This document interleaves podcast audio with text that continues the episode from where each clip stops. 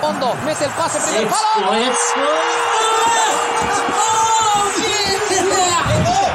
¡Estoy bien! Protéjase de los imprevistos.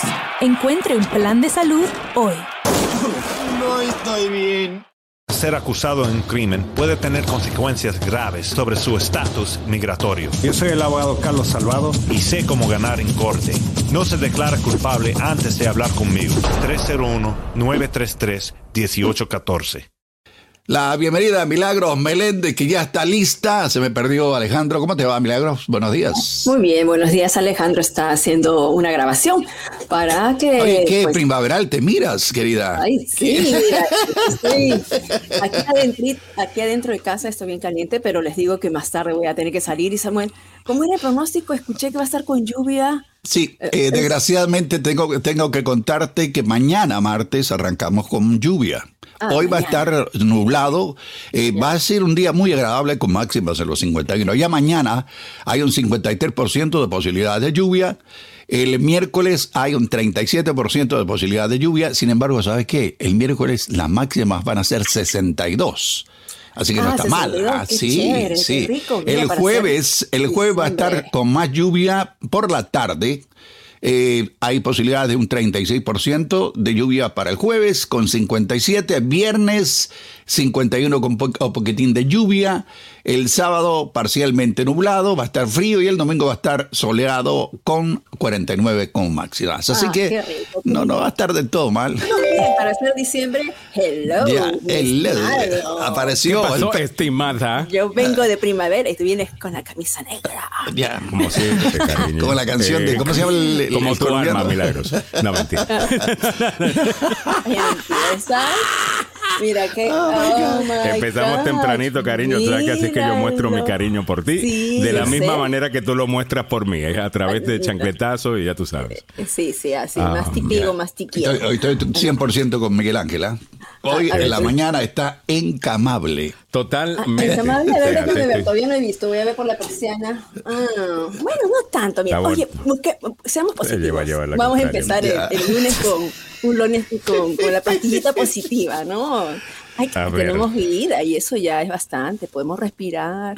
Podemos levantarnos, podemos caminar. Ay, María, pero Tenemos- cuánto amor y cariño el que estamos acá. No, no, hay que ser agradecidos, hay que ser agradecidos. El fin de semana estuve un fin de semana de retiro de mujeres, 30, Ya. imagínense ustedes, 38 mujeres. ¿Qué- 38 mujeres, Dios mío, después de la pandemia no habíamos estado reunidas tanto tiempo.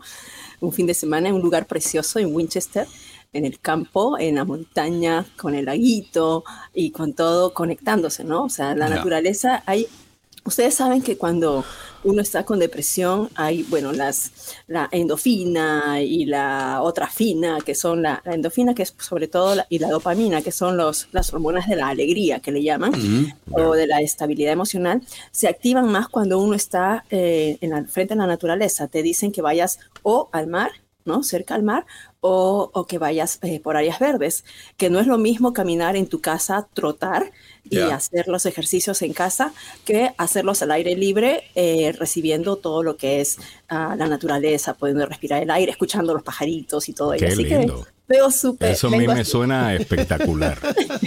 Eh, No, lindo, sinceramente me suena, me suena espectacular. Ah, y estaba leyendo precisamente este fin de semana eh, algo sobre eso, de que supuestamente, eh, lo, creo que leímos básicamente el mismo artículo. No sé de- si lo sacaste del mismo lugar, pero de que uno debería estar caminando afuera, hacer ejercicio afuera cuando puedes, Sí. que eso supuestamente te ayuda muchísimo a, Sí, sentirte sí. mejor. Y, y sabes que, que la gente necesita eso específicamente en estos, en, en estos meses. Cuando se pone más frío, hay alguna gente que, que ¿cómo es que le llaman a, a Le eso? llaman la depresión, la depresión de temporada. De temporada, ¿correcto?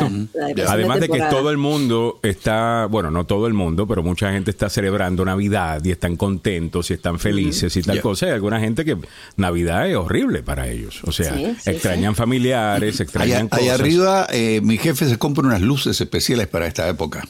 Ah, para, para Sí. la vitamina D. Exactamente. Así que eh, eh, es algo que puede ayudar a la gente, ¿no? No, y eso es cierto, ¿sabes? Eso, eso es muy cierto. Eh, los propios expertos te recomiendan, te recomiendan ello, ¿no? Que estés eh, frente a la naturaleza, pero también te tiene, es, es un arma de doble filo, porque estás, dices que tienes que estar frente a la naturaleza y salir, y luego si el día está lluvioso, oh, wow, qué deprimente, ¿no? Hmm. Pero hay que buscarle el lado positivo. Todo tiene su relatividad, ¿no? O sea, todo, hay que, hay, hay que de mirarle eh, eh, lo bueno, como dice Luca de Bright, eh, mira el lado bueno, el lado eh, Mm. que, que tú puedes, puedes sacar lo, lo, lo, lo positivo de cada, de cada acción. Así que con eso, con esa pastillita, empezamos este lunes, que nadie como que se quiere levantar los lunes, pero yo digo, a las 5 de la mañana, a las 4 y media hoy día, dije, ay, qué rico empezaba Bueno, la cama. eh, vamos a comenzar con lo que tenemos para la audiencia. Samuel, bueno, eh, ¿quién se queda? ¿Quién se va? eh, en la Copa del Mundo, a quien eh, le, a lo cual hemos estado prestando atención durante todo el fin de semana, ¿no?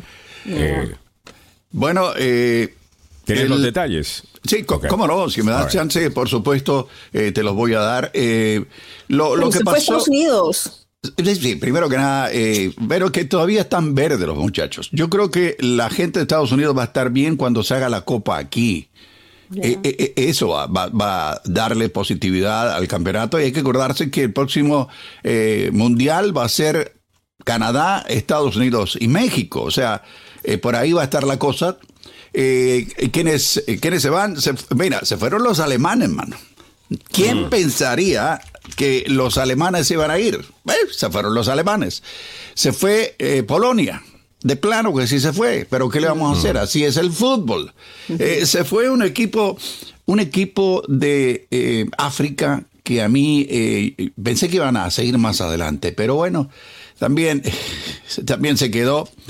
Costa Lo que Rica vi yo fue. ayer fue un partidazo con un Julian Mbappé muy Mm. concentrado. Muy pensaría. Oh. Ya, eh, muchas también que gracias. está muy bueno. Eh, No pues de- de- definitivamente, no, si no viste nada, te parecen partidazo. Todo, ¿no? Partidazo, mujer, por Dios. Juan, eh, bueno, eh, lo que, los que se quedan, damas y caballeros. Se fue, eh, se fue la antigua Holanda. Si recuerdan, antes le decían Holanda. Los antes, Bajos, ¿no? an- antes le dicen, le dicen los Países Bajos, no sé por qué. Pero bueno, eh, así es. Ellos se autodenominan así. Se fueron los Países Bajos. eh, Argentina se quedó. eh, van a Japón y Croacia van hoy. A ver qué sale de allí. Eh, los senegaleses me dio pena, mano. Me dio pena que se quedaran los de Senegal porque eh, jugaron muy bien, eh, tienen un muy buen futuro, tienen mucha gente puesta.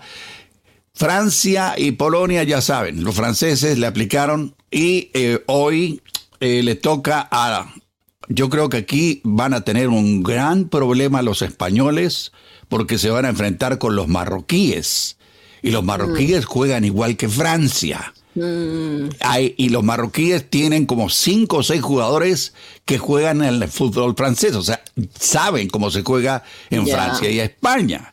Y hoy le toca a Portugal frente a Suiza, ese va a estar muy peleado porque en principio a los suizos los agarran como, ¿qué te digo? Como un, eh, un punching bag, una, una bolsa para darle, ¿no? Ah, ya, y te de- aguantan y de no sé. repente, y de repente te despertás y, ¿qué pasó? Eh, me empataron los suizos. Así que eh, ni modo, eh, hoy vamos a tener más partidos, vamos a ver qué es lo que ocurre el día de hoy y yo les voy a contar qué ocurrió ayer en, en los partidos que se llevaron a cabo. Porque, mira, España se juega los octavos contra marroquíes. Mira, Eh, y- sí, y- y- y es entre favorita. España, Samuel, Samuel, entre España, o sea, el aspecto también político, porque en España hay mucho eh, inmigrante marroquí y Yep. La situación o sea, es, es bien tensa, ¿no? Oh. Bueno, con, con- con la inmigración marroquí allá en España. Pero nada, perdón, sigue, sigue contando. Nah, eh, estaba viendo las listas de proyecciones y probabilidades de alcanzar cada fase y de ganar el mundial.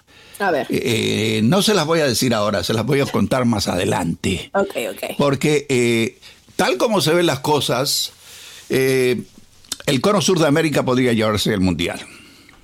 Ah, ya. Brasil Es que- o Argentina, Eh, cualquiera. de los dos. Cualquiera de los dos. Yo voy más por Brasil que Argentina. Eh, Argentina tiene muy eh, dominio de pelota, pero es muy difícil que haga goles. Lo que hacen los brasileños básicamente es, vamos a la- al, al arquero, mano, da- vámonos por allá.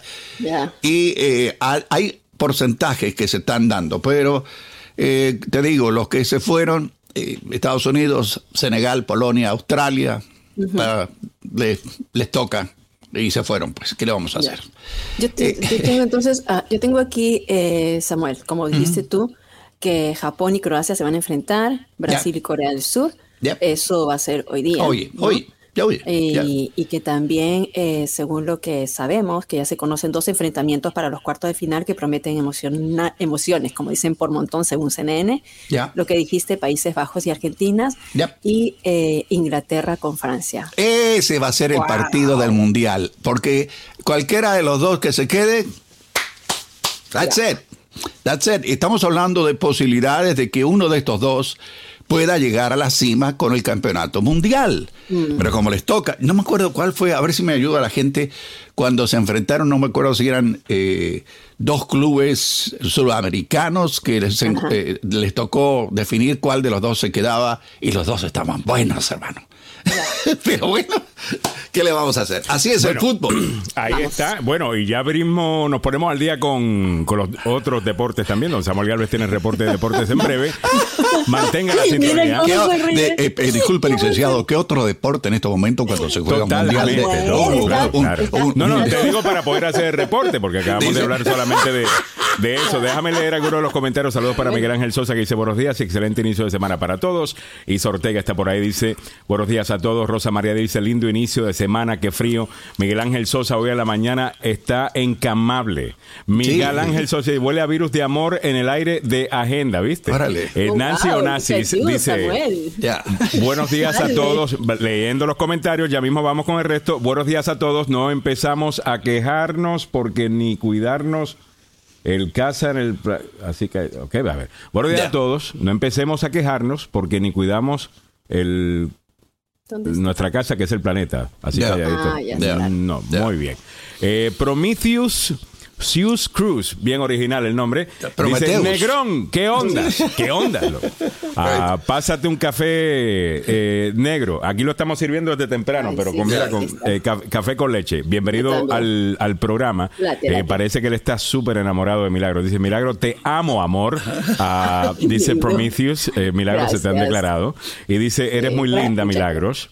Y Muchas además gracias. añade que te va a robar. Ah, Ah, ah, ok. este, así que, bueno, a, a- Ok, a- a- a bueno. tu... A tu Bueno, Na- ya. nadie, nadie se puede quejar, ¿no? Sí. Ya. Ah, ¿No? ¿Cómo? No, nadie. nadie nadie. se quiere- Ah, si me roban. Sí. Ah, si me roban. No, tengo varios guardaespaldas. Ok, chévere. Ok. varios- Ok. varios Pero creo que está, no sabemos si está disponible o no. El- nadie sabe la vida personal de, de, de Milagros. Es, una, es un enigma.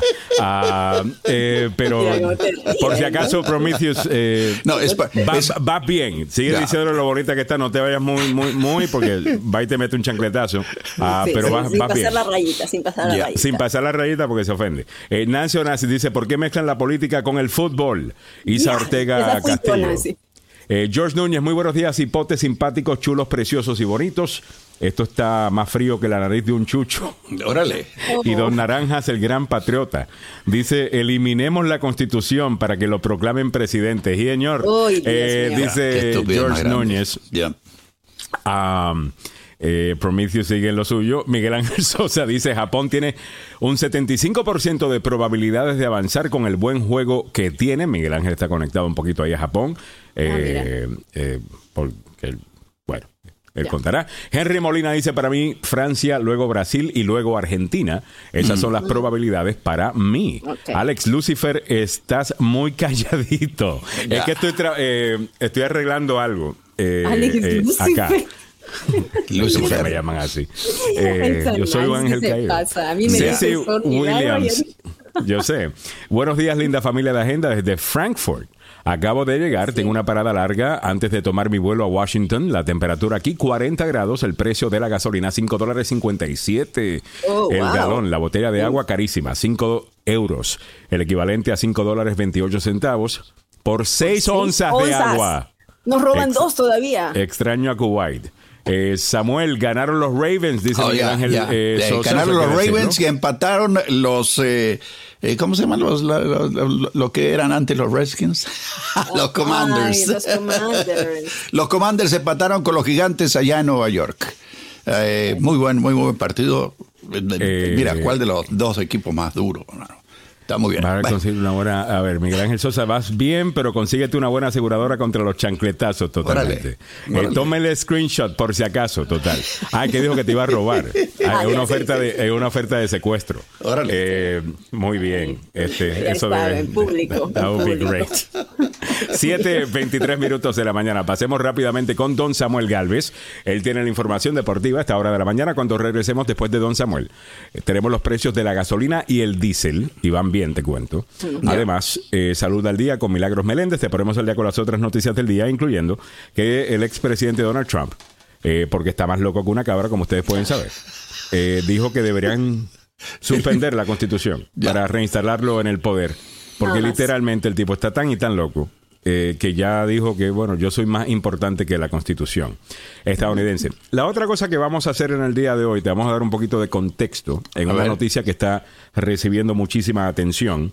Y antes, y esto es específicamente para las personas que creen en, los- en las cosas de Trump. No estoy hablando de republicanos, estoy hablando de, de- de trompistas específicamente. Ajá. Ustedes saben que Trump tiene la habilidad de hacerte ver bien tonto. Si tú crees todas las cosas que él dice y vas y las repites, eh, termina sonando como ignorante.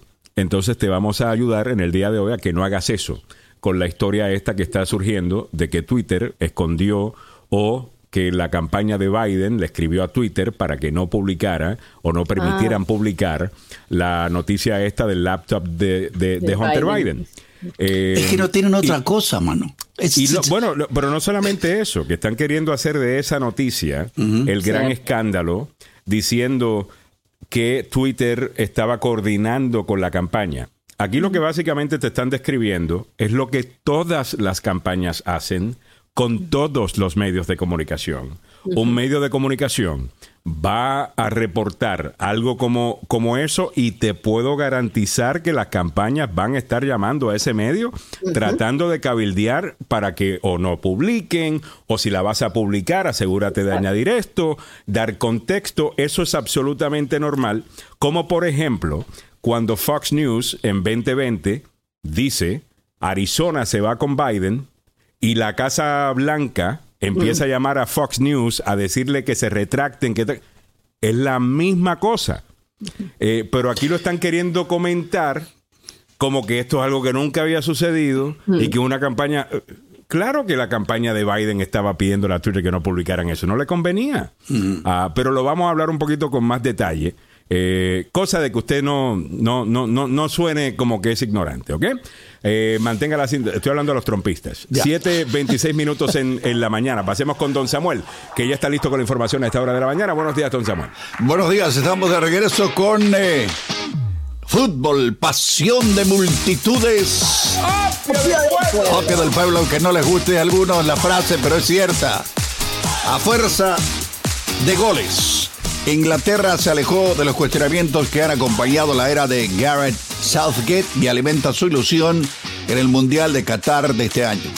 En eh, cuatro encuentros acumula 12 goles, más que cuando salió campeón en 1966 y los mismos que cuando fue semifinalista en el 2018, su cifra más alta en copas del mundo. Eso eh, que recién eh, frente a Senegal se destapó su goleador Harry Kane sin gritos en la fase de grupos. No siempre luce e incluso tiene momentos sufridos cuando le aplican, ya sabe qué, el, el, el hierro, leñazo. Eh, padeció el campeón africano los ataques y veloces profundos del conjunto inglés y su resistencia se vino abajo con el primer tanto en contra. Pese a la dureza de la caída, los Leones del Taranga cierran una digna Copa del Mundo, la que llegaron a octavos desbancando a Ecuador y sin la presencia de su máxima figura, Sadio Mané, que está lesionado. Sí, es la verdad. De entrada, Senegal mostró intención de incomodar a Inglaterra, jugaban pero como un cohete, hermano, rápido. En la paridad, los dirigidos por Aliou Cissé tuvieron dos ocasiones claras de ponerse en ventaja.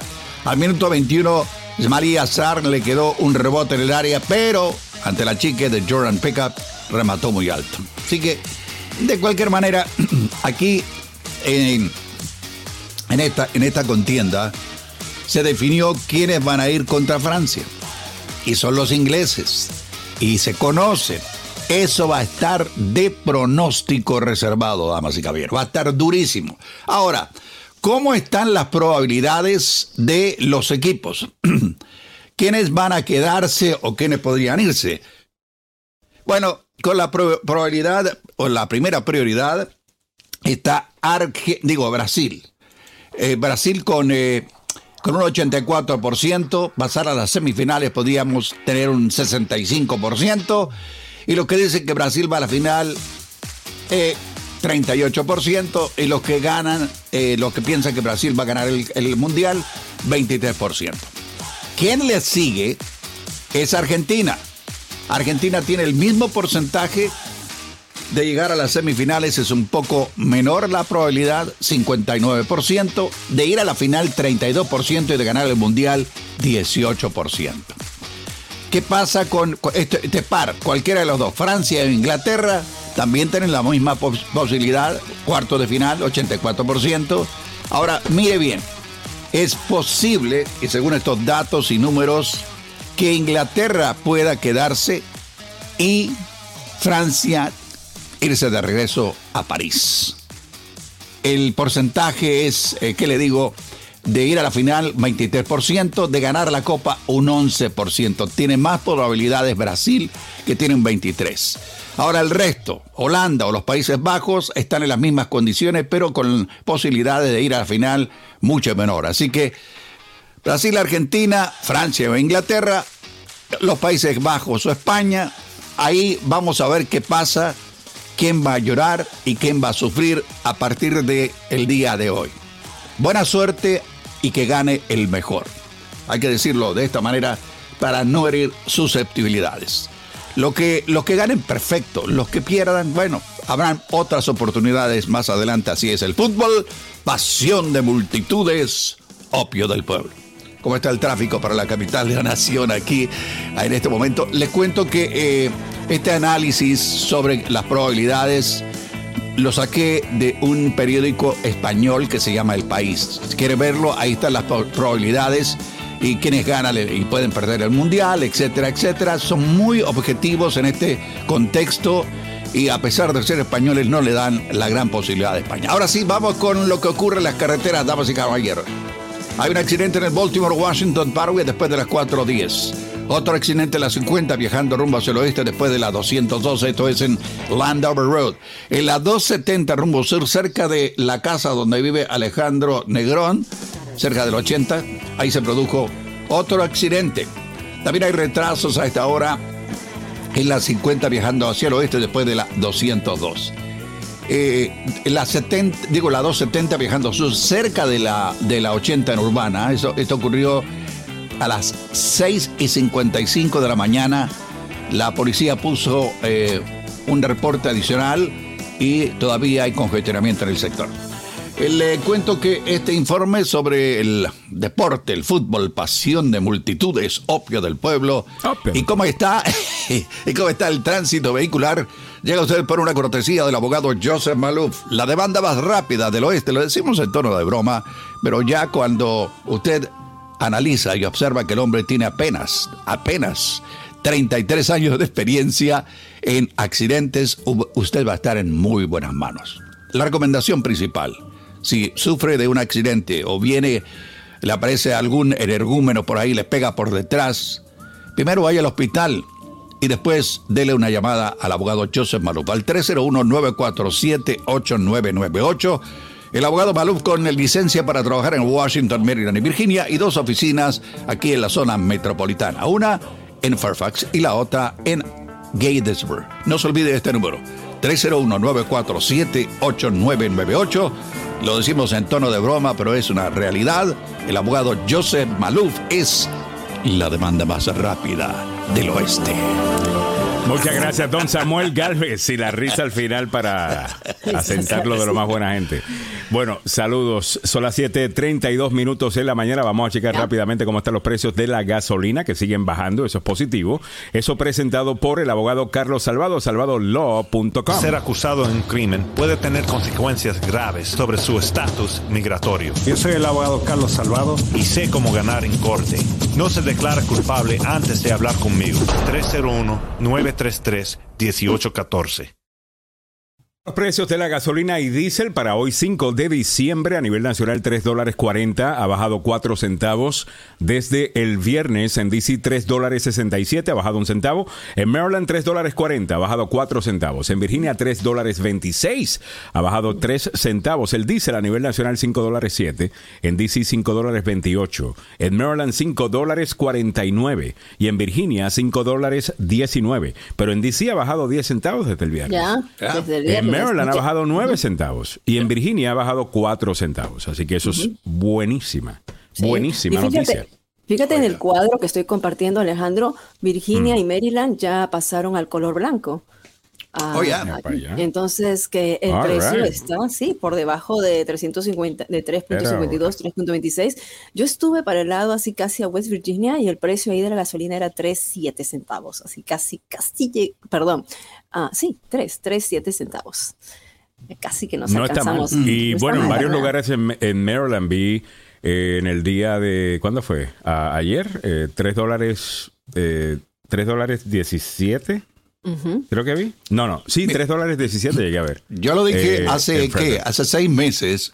Ah, mientras cuando el, la gasolina baje de Tú dijiste 3 que hace dólares. Ah, bueno. Ya, ¿Te acuerdas? Es cuando la, la gasolina baje a menos de 3 dólares, Mm. va a haber un respiro general aquí en el país.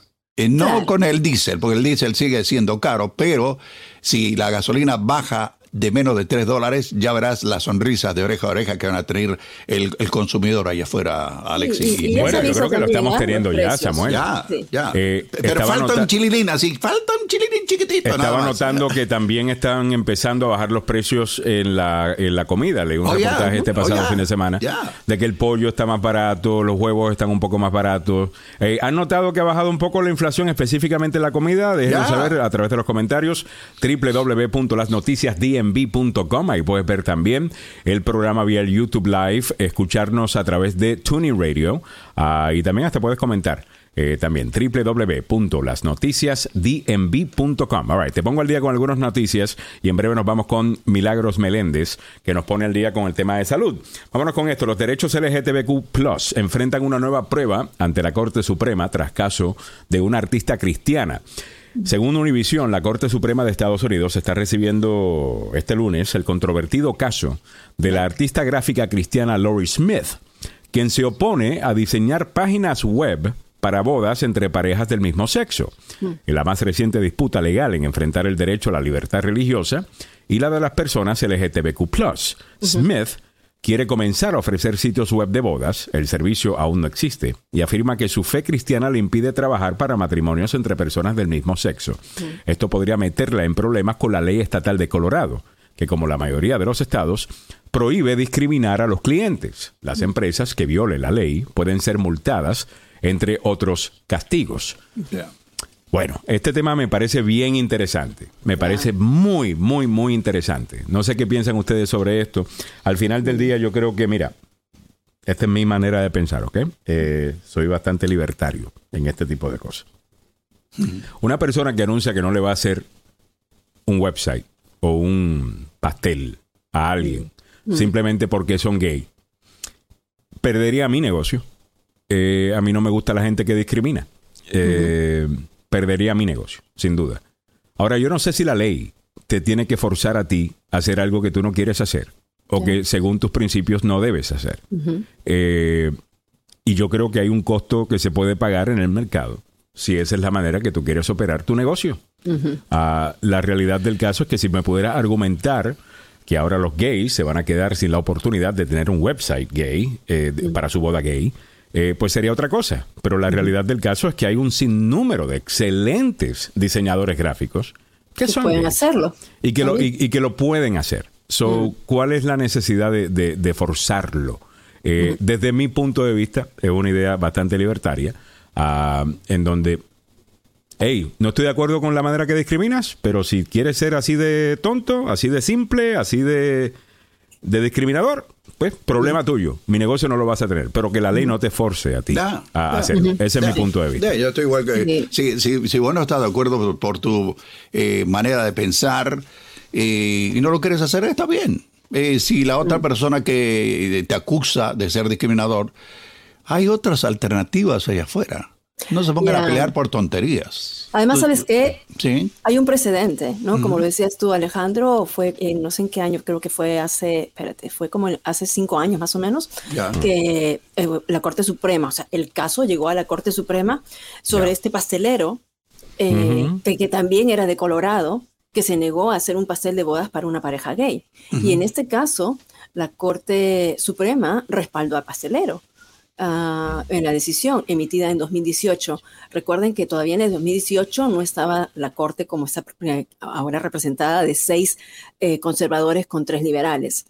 O sea, habían cinco conservadores más cuatro liberales y aún así la Corte eh, Suprema en ese entonces apoyó al pastelero y dijo, bueno, si no quiere hacer un pastel para una pareja gay, entonces hay que, da- hay que, hay que, hay que darlo así. Y hay otra cosa también con este caso que se va a estar Hay discutiendo. otras con- opciones.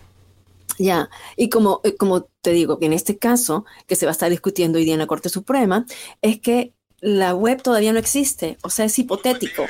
Todavía no han lanzado, no han lanzado esta, esta página.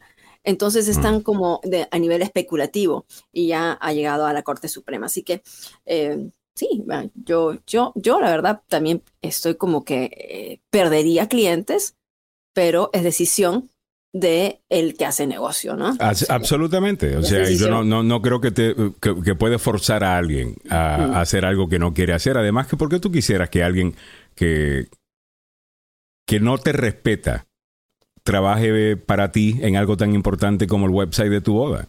Eh, yo claro. sinceramente, ya, yo no creo que la ley tiene que meterse acá.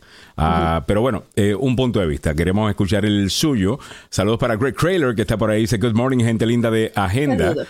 Javier Majano dice, respeto, quiere respeto, ¿por qué no respetar las creencias de los demás? De acuerdo con Javier. Eh, Pablo Cruz dice, buenos días, Agenda, presente. Eh, está con nosotros Lenca Mendoza, que dice, de acuerdo contigo, Alejandro, ¿por qué tener que forzar a una persona a hacer algo que no quiere? Porque si no, ¿dónde quedaría el derecho de esa persona? ¿Quie- ¿Quieres que te respeten? Tú también respeta totalmente. Ah, yo creo que al final del día, además que cuando la gente se entere, creo que va a perder mucho negocio eh, Mm, esa sí. persona. O sea, yo no le daría plata a alguien que yo sé que está, you know, discriminando en contra de, de- de alguien. Yo creo que es muy mala propaganda para tu negocio. Ah, Pero uno tiene un target. O sea, tú cuando hables, tú cuando abres un negocio, te tienes que presentar un plan de negocios y tu plan de Yes. negocios incluye tu mercado. O sea, tú seleccionas tu mercado. Yo selecciono mi mercado, eso es parte de negocio. Y simplemente me enfoco en esta comunidad. Entonces, si mi enfoque no es la comunidad gay, mi enfoque es la comunidad heterosexual, ese es mi mercado. Eh, bueno, no creo Pero que no llegar- discrimines. Pero no Ya. discrimines. O sea, si quieres, lo que yo te digo, no deberías discriminar, pero tampoco la ley debe venir a forzarte a, ti, a exigirte a ti, a trabajar para alguien con, con quien no quieres trabajar. Eh, la realidad del caso es que no todo puede ser resuelto a través de una ley, no todo puede ser resuelto a través de, de- de que te lo impongan, porque, pues sí, a lo mejor, ok, logras que esa persona que no quería hacerte el website te lo haga. Pero el resentimiento que vas a causar dentro de la sociedad, y ya tenemos bastante con el que estamos viviendo en este país, yo creo que es complicadito ya. que- creo que complica las cosas un poco. Let's, let people be who they are. Ah, además ¿ok? Al final del día, eso, eh, you know, y hay, de nuevo, si fuese de que no habría manera entonces de que una persona tenga un website para su boda gay, entendería completamente, pero sabemos que ese no es el caso. Eh, Yeah. Come on. Eh, lo es más, estoy seguro que ahora mismo hay un montón de gente queriendo hacerle un website de gratis a esa pareja simplemente para mostrar eh, solidaridad eh, con, con- con ellos. Ah, Negrón, te están escuchando en Bolivia, Suramérica. Yeah, saludos para la gente de, de Suramérica y saludos para la gente de Bolivia, que tenemos muchos oyentes bolivianos. Sí. Y él nos dice, por favor, salúdeme a la, mi familia en Bolivia, con mucho gusto. ¿De qué parte de Bolivia eh, son? Déjame saber, ¿ok? Pepe Villalobos dice, buenos días. Ellos hacen porque esa es la manera de forzar la normalización de la agenda gay en la comunidad heterosexual. Mientras no seas malcriado o discriminador contra ellos, no deberías estar obligado a hacerlo. Estoy de acuerdo con, con, con Pepe. Después de que uno trate a la gente bien, no creo que debe ser ningún eh, problema. Isaac Villa dice, si la gente que no quiere trabajar con los gays lo hacen, perdón, si la gente... Hay tanto comentario entrando, disculpen. Déjame ponerlo acá. Si la gente que no quiere trabajar con los gays los hacen ver tontos, los gays también se ven tontos queriendo obligar. Estoy de acuerdo. Eh, Nelly Ar- Arbañil eh, dice respetos, guarda respeto, su rollo si no tiene más clientes. Eh, Luis dice no deberías discriminar, pero ellos quieren pasteles Ya, de, de, ya, de penes. ya, ya, ah, ah. ya, bueno, ya. No, no todos, pero asumo Ya, de que hay... pero- Ay, pero no solamente los gays ordenan ese tipo de pastel. Yo, yo conozco a varias bachelorettes que en su party de bachelorette tienen un, tienen un pastel y tienen un pene eh, en el pastel y son mujeres heterosexuales. Simplemente eh, entiendo Oh lo que estás diciendo. A lo mejor si tú eres una persona cristiana, pues tú te opones a hacer ese tipo de cosas. Ya. Ok, lo entiendo. Además, como te hubo el caso, hubo ya el caso en Colorado del panadero que se negó a hacer este pastel de bodas Como y que la Corte. Suprema, la Corte Suprema lo respaldó. Ya, so esto, pero me parece, me parece interesante porque yo creo que la manera que le van a poner el, el- el frame a esto, el marco, es si tú no estás con que la ley a la fuerza haga que este diseñador haga el website, que eres anti-gay. Y yo no solamente es que no soy anti-gay, eh, no me gusta la gente que discrimina a los gays y considero a la gente gay gente muy buena. Ah, y la realidad del caso es que me caen muy bien y son gente muy alegre, son buenos amigos, son sinceros eh, y gente dulce. Tengo muy, muchas cosas muy positivas que decir de la gente que, que- que- que yo conozco. Y yo estoy en desacuerdo con que la ley force a alguien a tener que hacerle un website a una pareja gay si esa persona no, no- no lo quiere hacer. Entonces, cuidado con el marco que le va a poner la prensa a esto, en donde si tú no apoyas eso, eres anti-gay. No, puede ser las dos cosas. Puede ser pro-gay y al mismo tiempo pro-libertad de religión, en donde alguien diga, hey, no puede forzarme a hacer algo que yo no quiero hacer. El Estado no me puede forzar a hacer algo que yo no quiero hacer. Eh, Lenka Mendoza nos dice, tengo muchas amiguis de la comunidad LGTBQI y siempre les digo que eso, que hay que respetar las creencias y valores de cada uno, siempre no te dañen, cada quien con, con su tema, ¿de acuerdo? Ya. Eh, pasteles de pene, se ríe Mario, total. Ya. Eh, Cianez está por ahí, dice, si la obligan a hacer el trabajo a quienes ellos no le quieren trabajar, tengan por seguro que les dará un mal trabajo. Nadie hace un buen trabajo de mala gana, estoy totalmente de acuerdo. Nancy Onassis dice, pero ¿cuál es el problema? Ellos no ofenden a nadie. Eh, hello, Yo estoy de acuerdo, o sea, no, no es que están, no es necesariamente, bueno, hay alguna gente que, que no le gusta lo que dice, la realidad del caso es que es, eso es una realidad. Eh, pero si al final del día esa persona, por ejemplo, por su creencia religiosa, piensa que está participando de un acto, qué sé yo, que lo va, que, que va a significar su condena al infierno, pues obviamente tú po- podemos argumentar que esa persona pues está equivocada, que esa persona tal cosa, pero es la creencia que tiene esa persona. Yo no le puedo forzar a esa persona que viva con la mente dañada pensando que va para el infierno porque hizo un, hizo un trabajo. Yo no estoy de acuerdo con esa persona, pero tampoco quiero imponerle ese dolor eh, psicológico a, a- a una persona. Eh, ¿me, me entiendes? Pero cuidado con el marco que le van a poner a esto.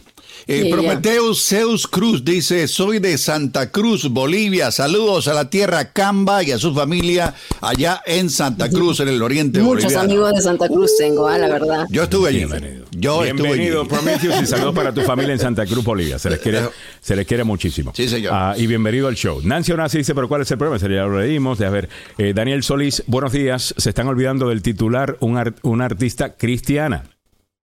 Eh, Total.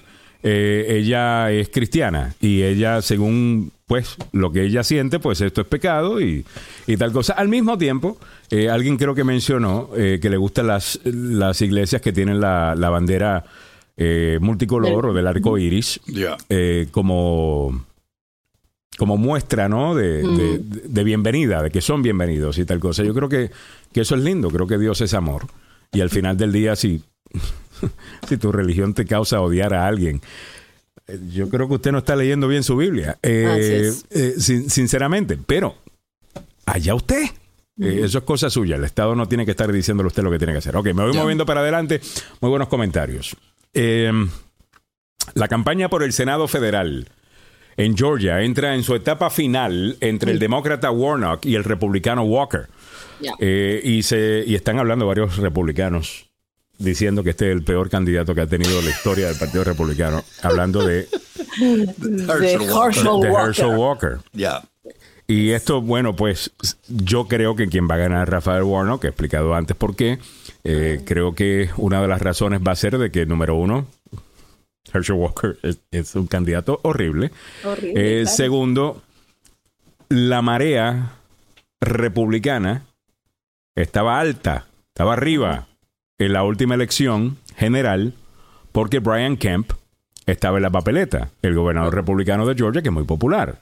Y eso ayudó a que Herschel Walker llegara un poquito más cerca eh, en su resultado en contra de, Warnock. Eso no va a suceder ahora, es solamente Warnock y, Herschel Walker. Lo que había en estos momentos, eh, había una diferencia. Quiero poner un poquito de contexto. A ver, dale, ya.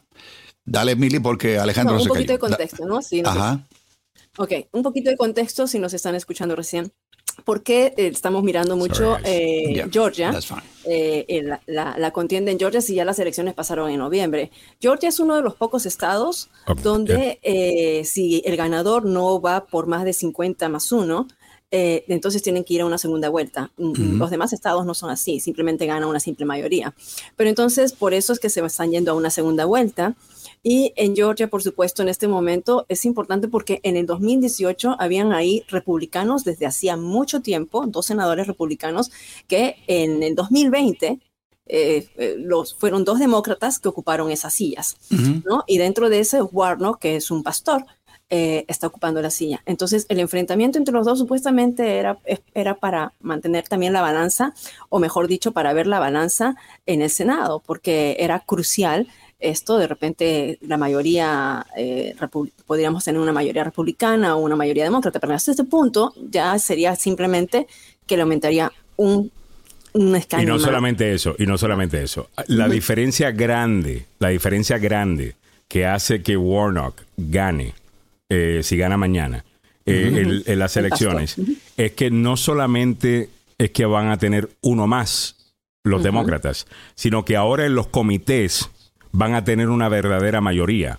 Al estar 50-50, pues los comités también estaban balanceados 50-50. Entonces no había, tú no podías pasar algo para adelante en un comité con una simple mayoría. Disculpen eh, el proceso, sé que es medio aburrido, pero, para que tú pases una ley, primero tiene que salir de un comité. ¿Ves? Y si el comité está estancado 50-50, es fácil bloquear cualquier cosa. Si gana Warnock mañana, los, los demócratas ahora van a tener uno más en los comités y pasar cosas con simples mayorías inmediatamente se hace mucho más fácil. Todavía tienes que lidiar con el hecho de que en el Senado necesitas 60 votos para pasar muchas cosas, no van a estar cerca de 60 votos, pero definitivamente que la diferencia en cuanto a lo que pueden hacer en cuanto a jueces, por ejemplo, eh, y, otros temas sería grande. Eh, para los demócratas si gana, si gana Warnock mañana, como parece que, va a suceder, ¿no? Bueno, saludos para Ceci Williams, que dice, acuérdense que hasta el Papa Francisco dijo, ¿Quién soy yo para juzgarles? Estamos casi en 2023. Dios nos ha enseñado a amarnos a nosotros y amar a los demás. Tengo compañeros de trabajo LGTBQ y son muy simpáticos. Sinceramente, yo lo considero gente maravillosa. Siempre, siempre, siempre me he sentido así. A 7.51 minutos en, en la mañana. Lenca Mendoza, yo estoy haciendo llamadas todos los días para las elecciones en Georgia. Cuéntame, Lenca, ¿cómo te está yendo? Eh, en el pasado hemos tenido creo que contigo. Bueno, tengo otra amiga también, eh, Xiomara, que también trabaja bastante en eso, haciendo llamadas en Georgia. Y en la última elección lo hizo. Y me dice que la cantidad de gente, cuando llamaban ayer, decían, vota por Biden, que recibían unos insultos. Ah, pero al final del día ganó Georgia eh, eh, Biden. De chiripa, pero ganó. Como dije, o sea, Georgia habían senadores republicanos. Ahora es interesante también esto, Alejandro. En Georgia hay 7 millones de registrados para votar. ¿ya? Y hasta este momento, todavía las elecciones van a ser mañana, pero ya el voto por anticipado está casi en 2 millones. Y sabemos que el voto por anticipado eh, tiende a votar, tiende a darle el favor a los demócratas. Son más los demócratas que votan por anticipado. Entonces, hasta este momento, como se dice, las, los estimados es que Warner, con los votos por adelantado, es el que está llevando la cabecera. Dos millones y son siete millones los que votan. O sea, Bueno, Es- es- vamos, vamos para encima. La matemática All right, continuando para adelante, se supone que tengamos una invitada eh, que todavía no ha llegado a las 7.53, así que vámonos entonces con el tema de salud. Y el tema tiene que ver con salud precisamente. Eh, Es sobre el Maryland Health Connection. Eh, nuestra invitada en breve con nosotros, pero antes vámonos con Milagros Meléndez, que nos presenta Salud al Día, presentado por el doctor Fabián Sandoval. 202-239-0777 es el número del doctor Fabián Sandoval. En Emerson Clinical amamos la salud. Con responsabilidad y compromiso lo demostramos, dando de nosotros nuestro mejor esfuerzo como profesionales, pero más aún como humanos. Un compromiso que nos incita a crecer y presentarles una clínica con equipos de última generación para brindarte seguridad y confianza que solo Emerson Clinical te puede dar. Emerson Clinical, la clínica que ama la vida. Llame al doctor Fabián Sandoval al 202-239-0777, 202-239-0777, Milagros Meléndez con Salud Día. A ver, Mili, ¿qué está pasando? Gracias, Alejandro. Hay varias cosas que están pasando. Una de ellas es que el gobierno va a quitar de lo que sería eh, esta marca o este nivel de estado de emergencia de lo que consideraban antes monkeypox. Ahora ya no es monkeypox, es mpox. Eh, em- Mpox. Mpox está en este momento eh, ya como catalogada como una enfermedad que controlada eh, y a partir de enero saldría de lo que, de lo que sería eh, la emergencia. Así que esto va a estar sucediendo a partir del próximo año, ¿no?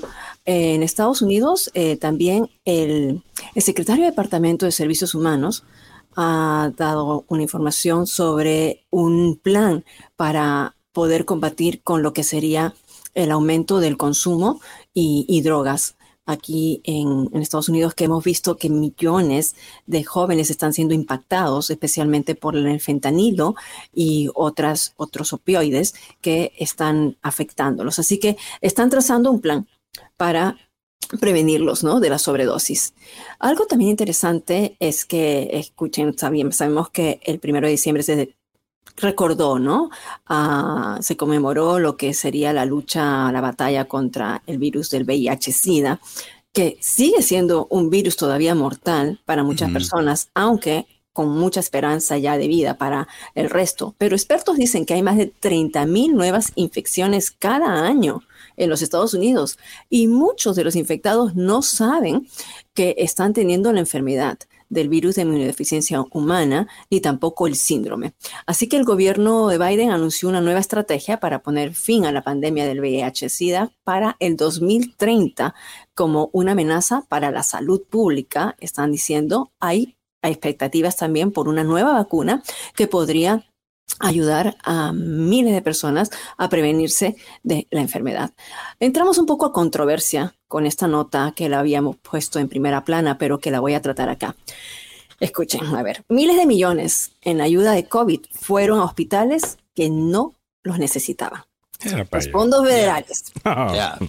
Así como ocurrió Corrupción, con los ese. negocios. No Ya. puede ser. Con los negocios, que No los más creo. grandes recibían dinero y los más chiquitos, la tiendita de la esquina que verdaderamente necesitaba el dinero, no recibía esos grants, esa ayuda. Bueno, así igualmente sucedió con los hospitales, les cuento. Cuando llegó el COVID-19, ¿no? El gobierno de Estados Unidos entregó a los hospitales decenas de miles y miles de dólares, millones de dólares para ayudarlos a hacer frente a las tensiones de la pandemia. Pero muchos de estos hospitales no lo necesitaban realmente. La ayuda enriqueció a algunos sistemas acomodados, pero no logró satisfacer las necesidades de muchos que estaban luchando, según un análisis que acaba, que acaba de sacar ahora mismo Wall Street Journal de los informes federales que divulgaron estas ayudas, ¿no? El desajuste se debió en parte a la forma en que el gobierno federal determinó cuánto debería recibir un hospital. Y aquí estaba el problema. Un factor eh, principal utilizado para asignar el alivio económico fueron los ingresos de un hospital, en lugar del número de casos de COVID. o las dificultades financieras. O sea, cuanto más ingresos tenía el hospital, más ayuda le daban.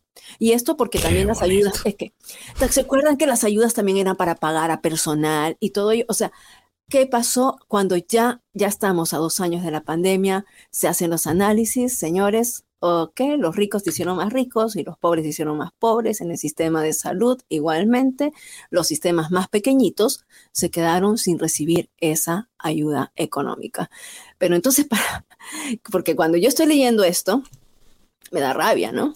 Entonces me da, me da rabia y digo, ok, la injusticia se comete en todas partes igualmente y aquí, mira, o sea, tampoco nos podemos hacer de vista gorda porque muchos de los sistemas grandes que existen acá, en nuestra área metropolitana, recibieron bastante ayuda uh, contra el COVID.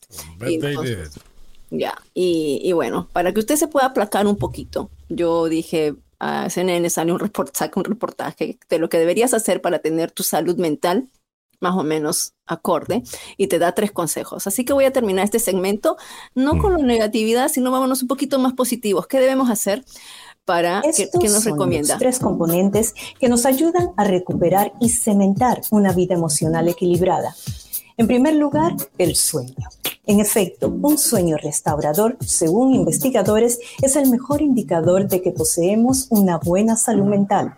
La población adulta debe dormir entre 7 y 9 horas diarias.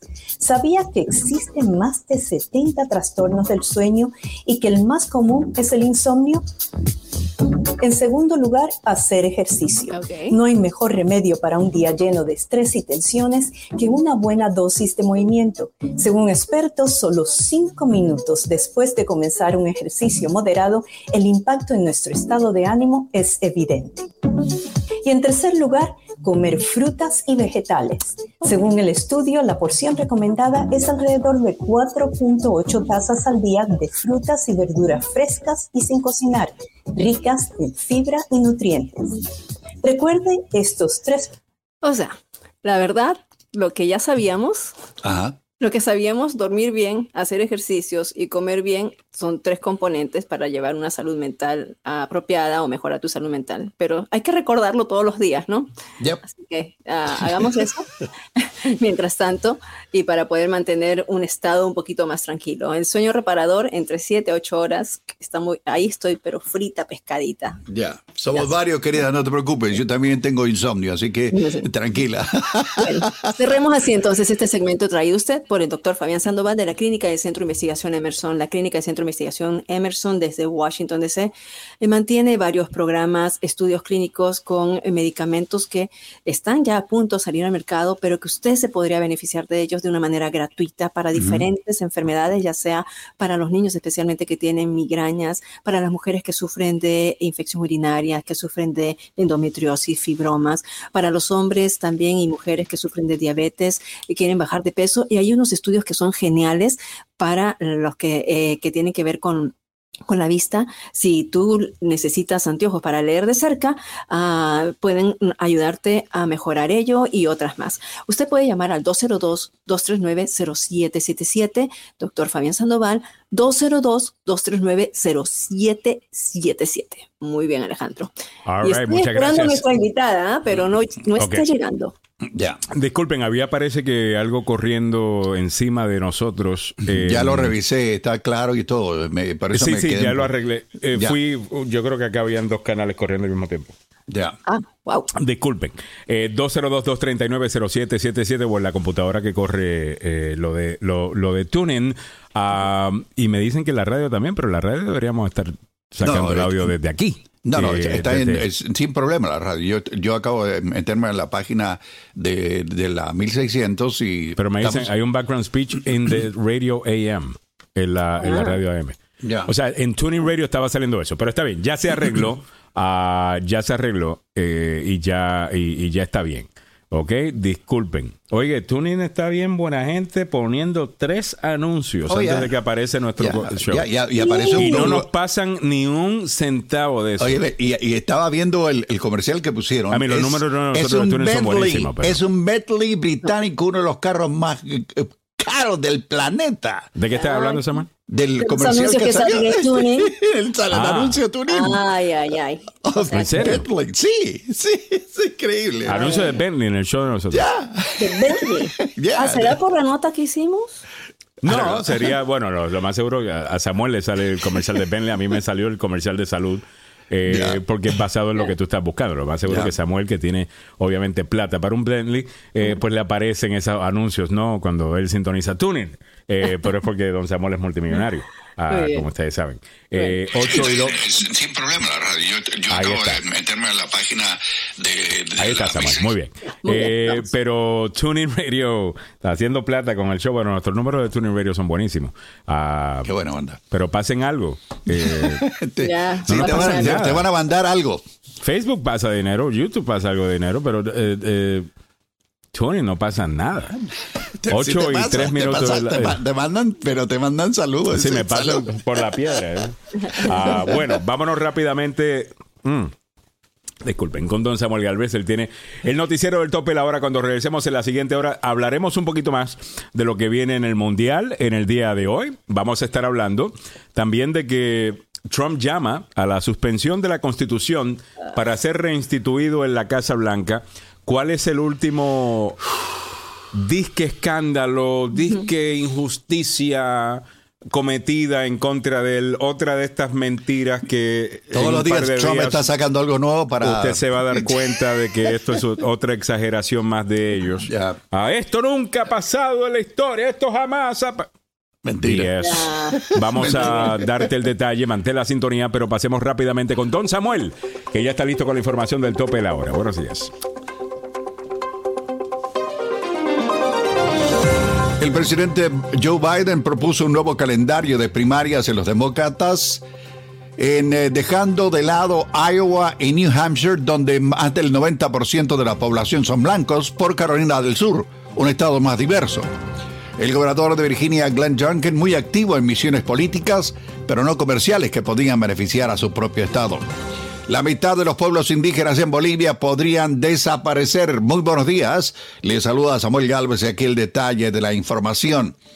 Es probable que el impulso del presidente Biden para abandonar Iowa por estados más jóvenes y racialmente diversos recompense a los candidatos que se conectan con los votantes más leales de su partido. De acuerdo con la propuesta recomendada por Biden y adoptada por el Comité de Reglas y Estatutos, Carolina del Sur ahora iría primero y celebraría sus primarias el 3 de febrero del 2024. Tres días después le seguirían Nevada y New Hampshire. La gente de Georgia votaría a continuación el 13 de febrero y luego los de Michigan el 27. El cambio, que aún debe ser votado por el comité, está en el aire. Para un mínimo porcentaje de personas que siguen estas cosas, esto es equivalente a un terremoto. Esto fue lo que dijo Julián Castro, exsecretario de la Vivienda y Desarrollo Urbano. Pero aquí hay que dejar algo muy en claro, damas y caballeros. Iowa y New Hampshire, donde todos van a, a visitarlos, son gente que tiene más del 90% de sus residentes, su piel es blanca, son blancos. No es blancos, afroamericanos, latinos, asiáticos, en un porcentaje más o menos de esa manera. Ahí son todos blancos. Eso va a tener algunas repercusiones. En el ámbito de nuestra zona metropolitana, el gobernador de Virginia, el republicano Glenn Youngkin, podría ser el gobernador que más ha viajado de Virginia, al menos 19 viajes políticos fuera del estado en sus primeros 10 meses en el cargo. Youngkin sería el único gobernador en casi 30 años que no encabeza una visión comercial internacional. Desde que el republicano George Allen en 1994, pues cada director ejecutivo de Virginia o ejecutivo ha viajado al extranjero al menos una vez en sus primeros 12 meses para llevar a reclutar negocios, promocionar los productos de Virginia y promocionar el estado como un destino de viaje. Muchos también han hecho misiones nacionales en el primer año para vender Virginia a otros estados. En el caso de Junkin, que tiene aspiraciones presidenciales, los 12 viajes que ha, hecho fuera del estado han sido a nivel político partidista. En nuestra América Latina, 18 de los 36 estados indígenas reconocidos por la Constitución en Bolivia corren el riesgo de desaparecer debido a que se encuentran en situación de alta vulnerabilidad, así lo dijo el viceministro de Descolonización, Pelayo Condori.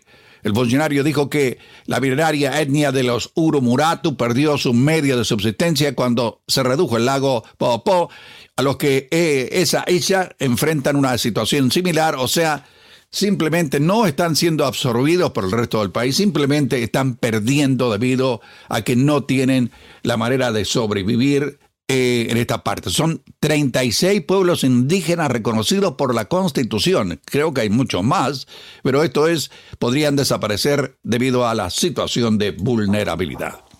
Volvemos al fútbol, pasión de multitudes, opio del pueblo, sí señor. Oiga, el técnico argentino, el Tata Martino, llegó ayer a México y fue abordado por los medios de comunicación y los hinchas de la selección del vecino país, quienes lo acusaron como el responsable de la eliminación de México en el Mundial. Martino mantuvo el silencio, pero quien respondió a las acusaciones fue su ayudante, Norberto Scoponi. Gerardo Martino aterrizó ayer en la mañana en la Ciudad de México. Lo hizo después de haber renunciado como técnico y obviamente eh, su posibilidad de volver a conseguir, como dicen ahí, un hueso, un brete, un trabajo, va a ser muy complicado para él. Caminó en el aeropuerto rodeado de cámaras de televisión y algunos imbéciles que se autodenominan, ¿qué le digo? Eh, bueno, aquellos que parecen ser periodistas pero no lo son, son gente amarillista que no debería estar en un medio de comunicación porque lo echan a perder y lo ensucian. Y la imagen era muy decidora. Había uno que era un tipo que verdaderamente desagradable. Dijo, mi contrato con la Federación Mexicana terminó cuando el árbitro terminó el partido y México se quedó fuera del Mundial. No se pronunció mientras la marea de medios de comunicación y la gente le exigía respuesta y acompañaba su recorrido hasta la salida. El técnico de origen argentino apeló al silencio y el gesto adusto.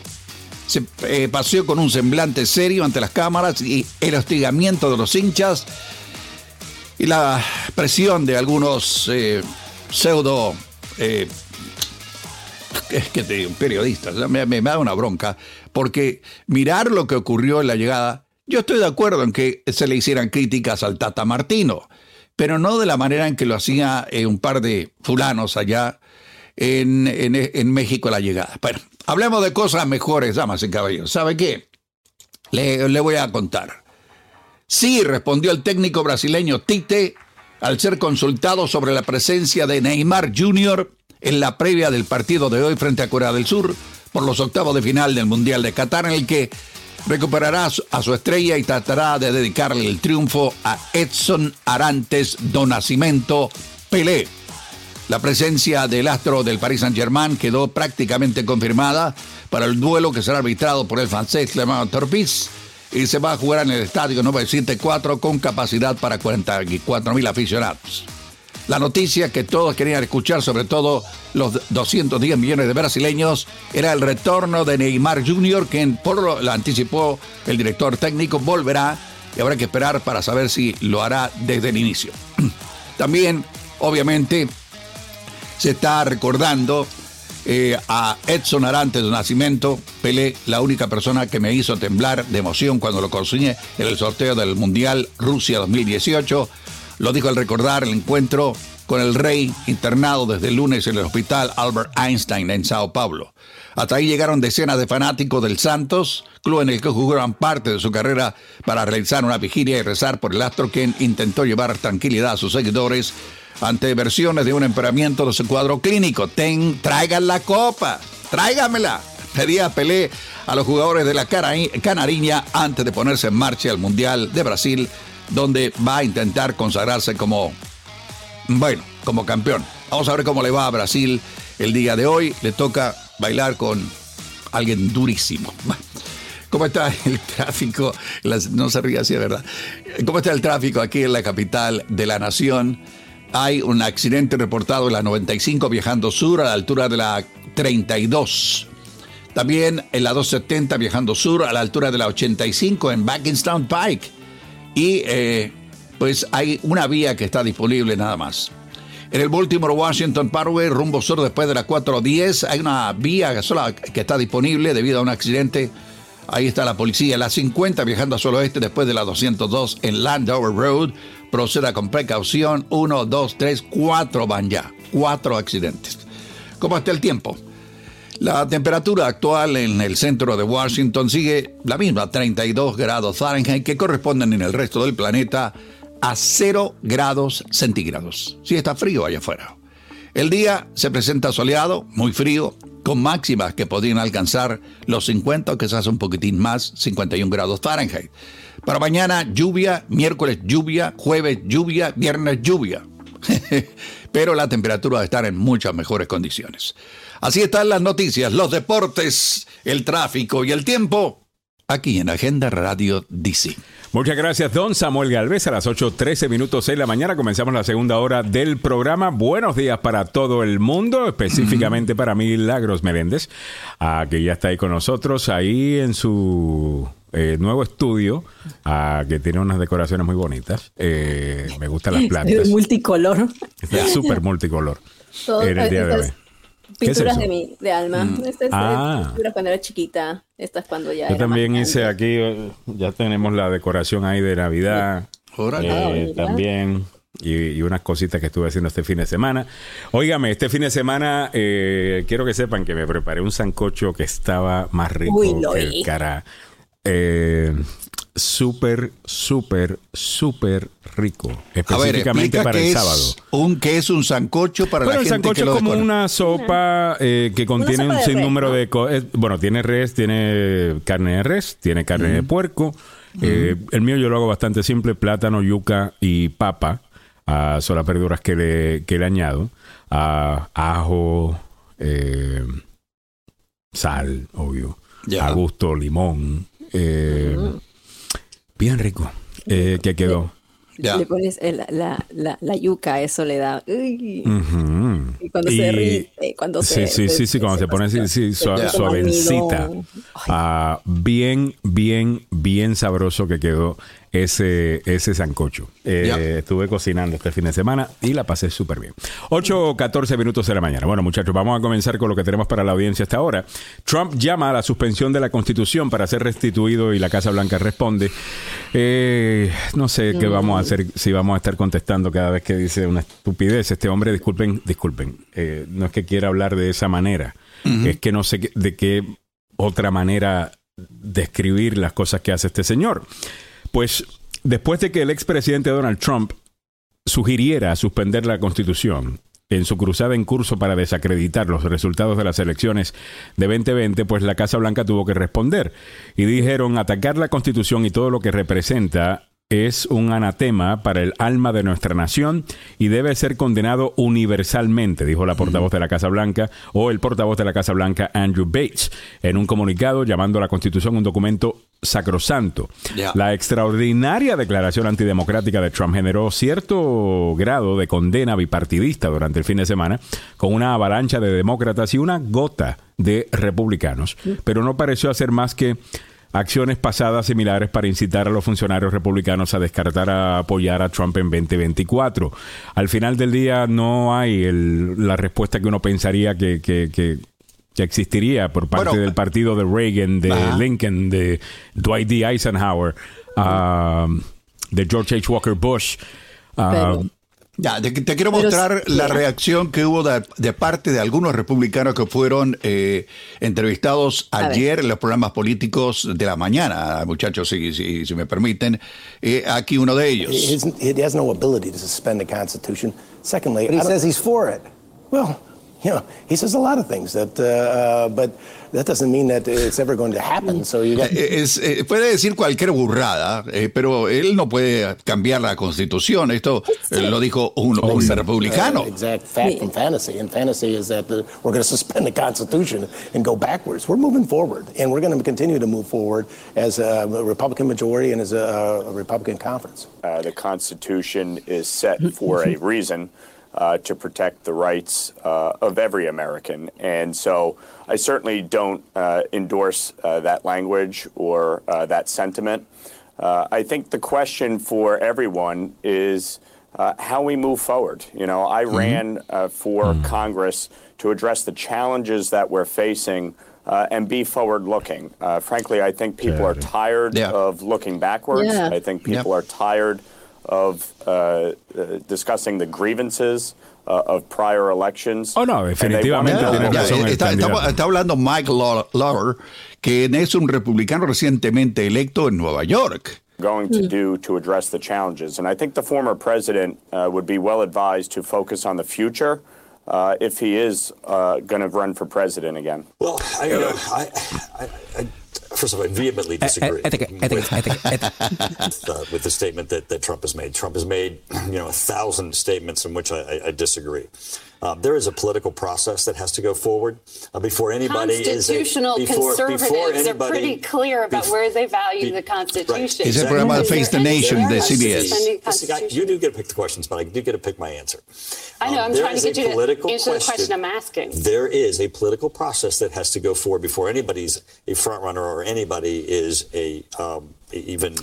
Vamos a estar claros, eh, no hay nada constitucionalmente conservador de lo que ha dicho eh, Donald Trump.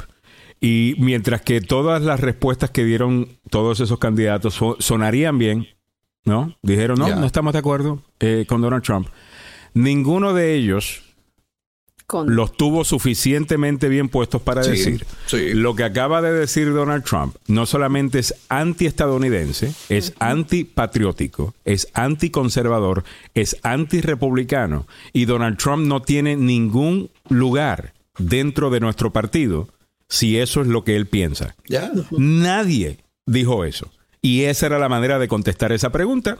Y si no, estás básicamente coqueteando con la idea de que ese tipo de lenguaje está bien dentro de tu partido. Y mientras ese sea el caso, independientes seguirán votando demócrata porque no pueden votar por, por, por ese tipo de, de, de candidato. El, el detalle más importante es que mucha de esta gente que eh, son electos o están en el Congreso le tienen pánico a Donald Trump. Le tienen miedo porque en el momento en que diga, ah, vos no me apoyás a mí, ¿no? Ah, muy bien. La próxima, cuando venga un candidato, sí, es así, mano, es así. Es un bully. Pero ¿sabes qué? A él lo que tienen es que hacer lo que se hace con un bully.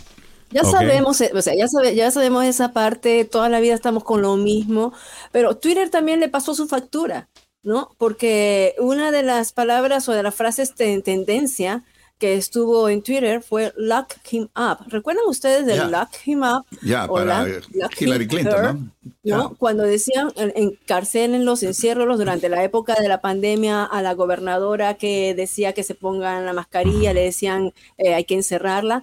Bueno, ahora eso fue tendencia. Después de lo que dijo, estas burradas que dijo, ah, y habían diferentes twitters con él en, en la cárcel, eh, de manera, después de lo, después de las, esta sandez, ¿no? Entonces, ya, o sea, mi- mira esto. Lo que los, Este hombre lo único que hace es hacerle daño al país y hacerle daño a la reputación del país con la idea de que le robaron la elección, a sabiendas de que él la perdió, de la misma manera que perdió la elección congresional del 2018, la presidencial de 2020, la congresional de 2022. He is a loser. Y para esconderse, como no puede admitir que, que perdió, prefiere dañar la reputación de su país para no tener que aceptar que perdió. Ya. Es lo más antipatriótico que yo he visto en mi vida.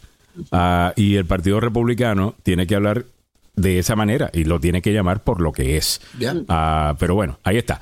Son las 8.21 minutos de la mañana. En breve el abogado Joseph Maluf aña- eh, también tendrá su- sus comentarios sobre esto. Mantenga la sintonía. Óigame, un grupo bipartidista del Senado discute puer- a puerta cerrada. ¿Plan de reforma migratoria será bla, bla, bla o será que por fin van a hacer algo? Bueno, un grupo bipartidista moderado del Senado discute a puerta cerrada lo que podría ser un último esfuerzo para aprobar un plan de reforma migratoria, según indicaron fuentes a Univision Noticias. Encabezado por los senadores Kristen Sinema, de Arizona, y Thomas Tillis, republicano por Carolina del Norte. El plan contempla legalizar a Dreamers y titulares del estatus de protección temporal TPS, pero con un fuerte componente de seguridad nacional.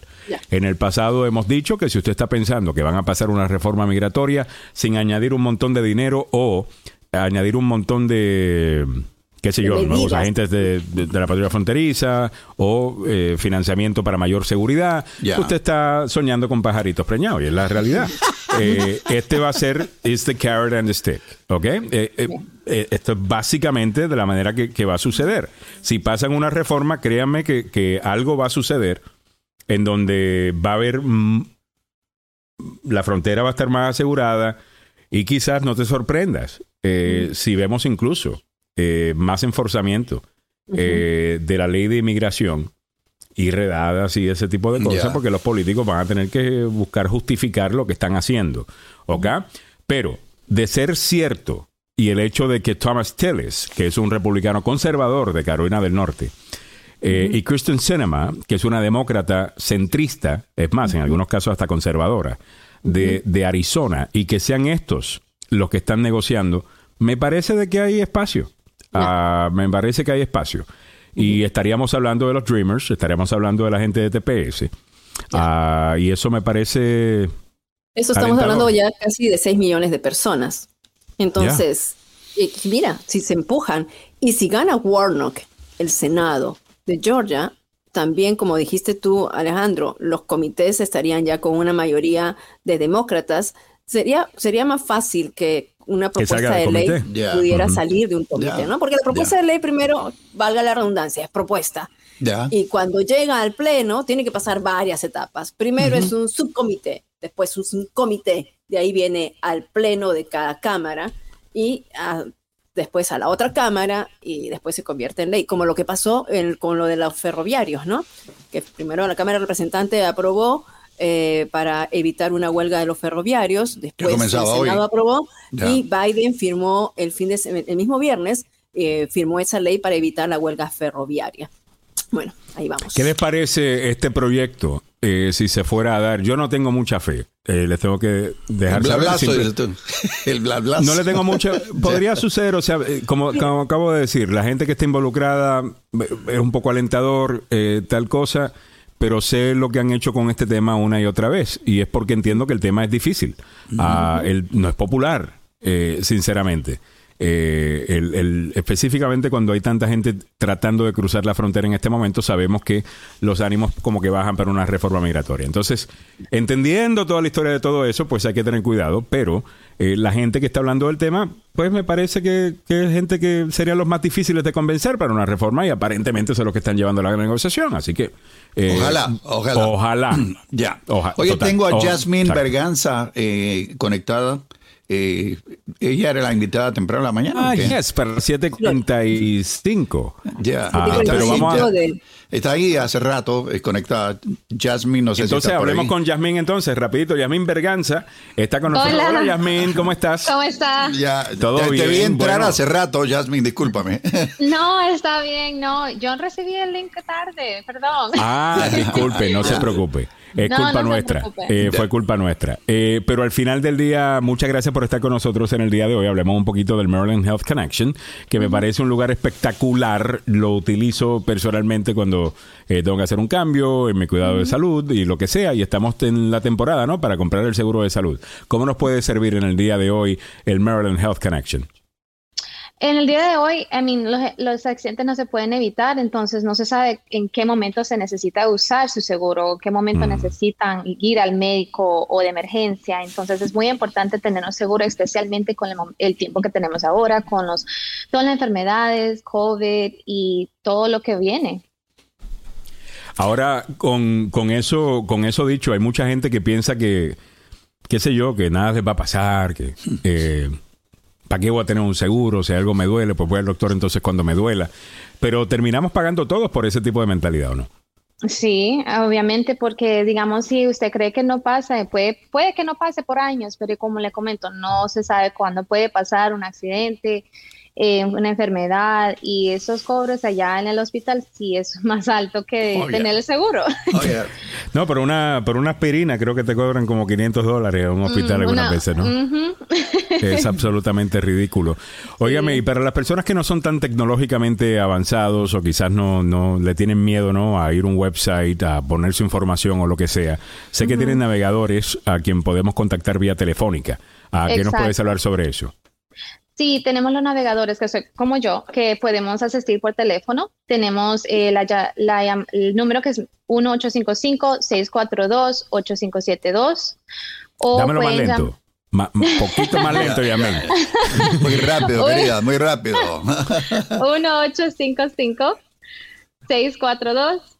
1-855-642-8572.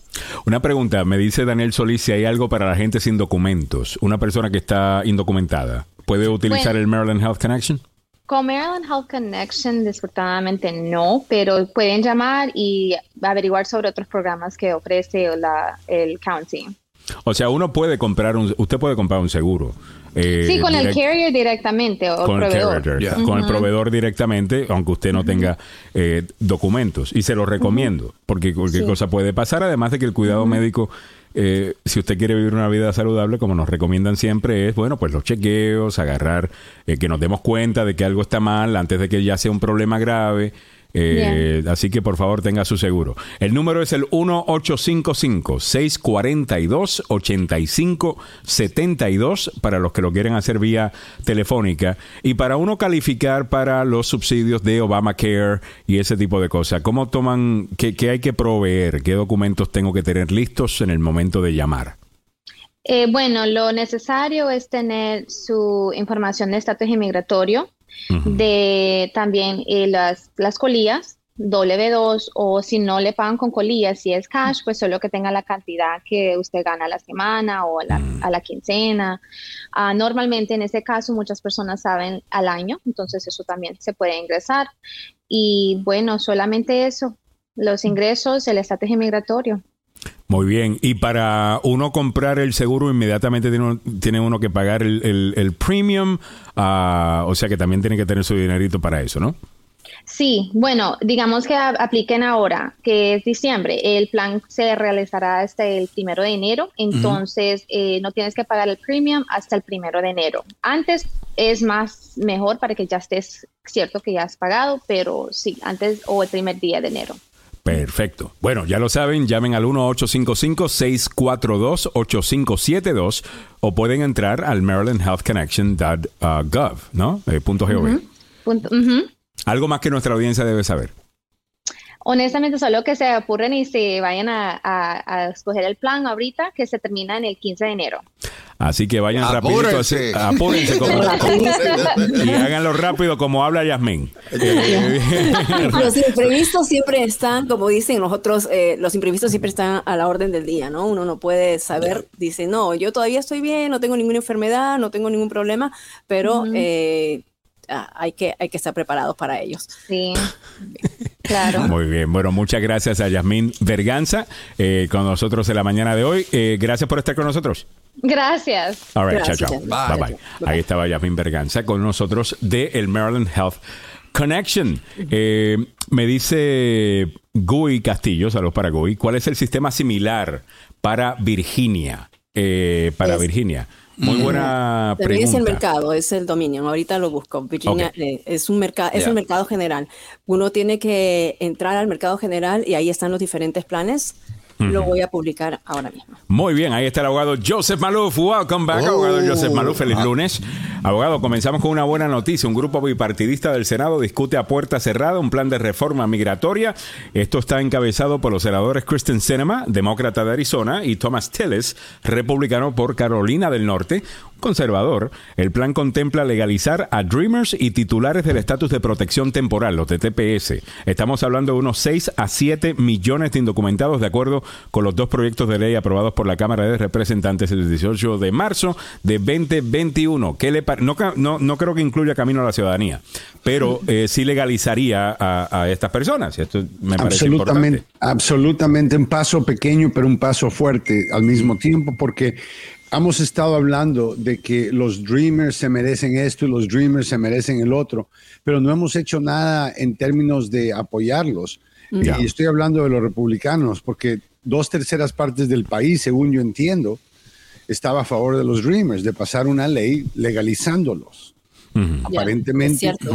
esto no se, no, no se presenta en el Senado, no se hace presente. Ahora con esto tenemos por lo menos un voto de un republicano. Ah, Susan Collins probablemente, de- na- Mitt Romney, otros necesitan. Ahora, 10 Tillis está a la derecha de, de varios. Eh, eh, o sea, si Tillis está negociando esto, yo puedo pensar de que un Mitt Romney, puedo pensar de, como lo acaba de Susan mencionar, una Susan Collins, y, y yo- Makowski, quizás los mismos que votaron a favor del matrimonio gay. Exacto. eh, se Hay beneficiar. 12, ¿no? Recuerden que son, fueron 12 Ya. los que votaron por el matrimonio gay. Yo creo que eso, sería un buen lugar donde comenzar. Y lo hablamos aquí en el programa, si no fue la semana pasada, la antepasada, de que definitivamente DACA y TPS es una prioridad que podría pasar antes del siguiente Congreso.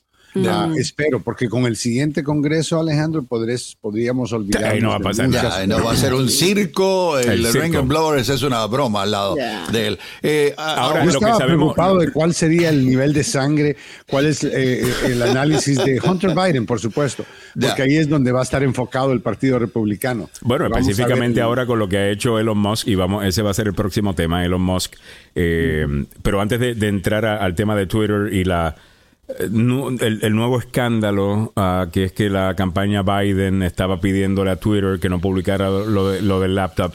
En breve, lo dije en la pasada hora, esto es algo que las campañas hacen con todos los medios de comunicación. Por supuesto. Un medio de comunicación va a publicar algo, va a haber cabildeo de la campaña que, que se podría beneficiar o que podría sufrir eh, por, por, por ese artículo que van a estar pidiendo que no lo saquen o que añadan más información o más contexto. Eso es normal, pero está bien, lo hablamos en breve.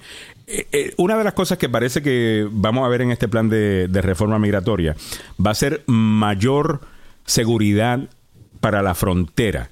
Parece que una cosa va a tener que ir con la, Eso con la otra, abogado Maluf. Eso siempre, lo contrario, yo creo que aunque no hubiese una propuesta inmigratoria, que la administración Biden tiene que controlar la frontera. Y lo menciono porque un caso que había dicho previamente de que el presidente tenía que a la fuerza aplicar el título 42 y negarle la entrada a inmigrantes en la frontera bajo COVID, que ahora ya no es requerido y consecuentemente los números en la frontera van a regresar a subir. Y esto, la imagen que le da esto, la impresión que le da esto al país es contrario a lo que necesitamos para que el Congreso pase una reforma. Ah, o sea que e- es un problema serio. Yo creo que más serio de lo que muchas personas entienden, que esa es la razón por la cual todavía no podemos convencer a 10 senadores a que Ujú. voten a favor. Ya. Eh, abogado, ¿qué opinión tiene usted siendo una persona que respeta la Constitución y la ley? Pero eso ya, se ya, terminó, ya mismo, ya mismo, ya mismo, Samuel, Ya. ya mismo. Hold on one second. Pero- Eh, no, Yes. no, no, hold on one second. eh, Yes. Que tenemos otros temas. Ya. Eh, rapidito, abogado Maluf, vamos a regresar al tema de Twitter y Elon Musk, la campaña de 2020. Lo de Donald Trump tiene que venir próximo porque él, va, él, él está utilizando lo de Twitter para justificar eso de la Constitución. Ajá. So, básicamente, él continúa con la idea de que le robaron la elección de 2020 y ahora el escándalo es de que la campaña de Biden estuvo en comunicación con Twitter para que no publicaran o eh, suppress la... eh, Escándalo sobre Hunter Biden. sobre Hunter Yeah, Biden y, yeah. y el, y el laptop de, de Hunter Biden. Entonces, la acusación que le está haciendo es, mira cómo Big Tech, las compañías grandes tecnológicas, estaban trabajando con los demócratas para censurar, para que la gente no supiera, me robaron la elección, hay que suspender la constitución. Eh, ¿Qué piensa usted de lo que está haciendo Elon Musk? Eh, ¿Y Bueno, qué piensa mira. usted que la gente va a terminar llevándose de, de todo este disque escándalo? Que en mi opinión no es un escándalo. No es un escándalo, número uno. Y número dos, tengo una palabra, Fox. Fox News. Oh, Fox. ah. Fox News. No, no ese otro. No, no, no. Fox News es claramente el Ay. ejemplo más claro de que los medios se han metido demasiado. Tal vez no deberían, pero no A estoy seguro cómo puedes, ¿me entiendes? Requerir de que los medios tengan que publicar algo que el gobierno quiere que se publique o no quiere. No sé quién va a regular esta información. Pero la idea de que una persona llama a alguien que está corriendo para la presidencia, alguien que claramente no está involucrado en, el- en la computadora de su hijo, eh, va a ser atacado injustamente y de algo que, una vez más, si, si esto fuera la computadora de Biden, Si esto fuera de él, si él, fuera alegaciones de que él ha hecho algo ilegal, como lo hemos visto con Donald Trump, nadie puede hacer nada. O sea, tenemos un país de leyes, las leyes tienen que seguir su paso. Si Hunter Biden ha roto las leyes, que el proceso continúe, pero decir que cada vez que un candidato a la presidencia tenga un hijo ah, o una hija que le traiga un poquito de vergüenza por una razón u otra y que eso significa que él o ella va a perder las elecciones. Yo, sinceramente, eh, en, en mi Es el opinión, hijo de Biden. en mi opinión, quizás eh, fue un error el, el no publicar la, la noticia de Hunter Biden, pero lo estamos haciendo con el beneficio de hindsight, a Claro. sabiendas de que ahora sí sabemos de que habían algunas cosas ahí. La realidad del caso es que la noticia venía de Rudy Giuliani, quien le había mentido una y otra vez a los medios de comunicación que tenía un laptop que le habían entregado a él, que él había dejado en un lugar y quien la tuvo por Oh my bastante God. tiempo fue Rudy Giuliani.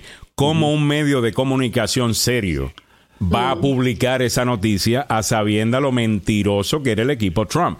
Eh, esa parte Trump no te la va a mencionar. Ustedes quemaron su credibilidad y por eso cualquier cosa que subiera de, de ustedes iba a tener que ser tomada con mucho cuidado. Y como esto surgió una semana antes o dos semanas antes de la elección, no había suficiente tiempo para Claro. verificar absolutamente todo. Y lo que no se quería es que sucediera lo mismo que sucedió con el FBI y Hillary Clinton semanas antes de la elección de 2016. So, entiendo que la gente no va a mirar eso, van a decir, bueno, ahí está la prensa trabajando con los demócratas, Ya. escondiendo lo que no les conviene a los demócratas escuchar. Entiendo la crítica, pero hay otras cosas que tenemos que ver acá, incluyendo la falta de credibilidad. And, and, Pero, come claro, ¿de on, check your source. Mira Bueno, quién era y- que te estaba diciendo. Mira, ¿cuándo fue el ataque en contra de las cosas que Donald Trump Jr. hace? ¿Cuándo no vimos un ataque en contra de Eric Trump y la manera en que maneja el negocio de su padre? ¿Por qué no vimos un ataque en contra de Ivanka? En los, o sea, ¿hasta qué punto tú le vas a requerir, a, a- a requerir, no al gobierno, pero a una compañía privada, a que te haga la propaganda por ti, en contra de tu enemigo político? Esto me suena como, ir- como que alguien fuera loco, suficiente para ir a un país extranjero que está esperando un dinero para una guerra con Rusia, y tú le dices que el dinero no se lo puedes dar porque te tienen que hacer un favor primero.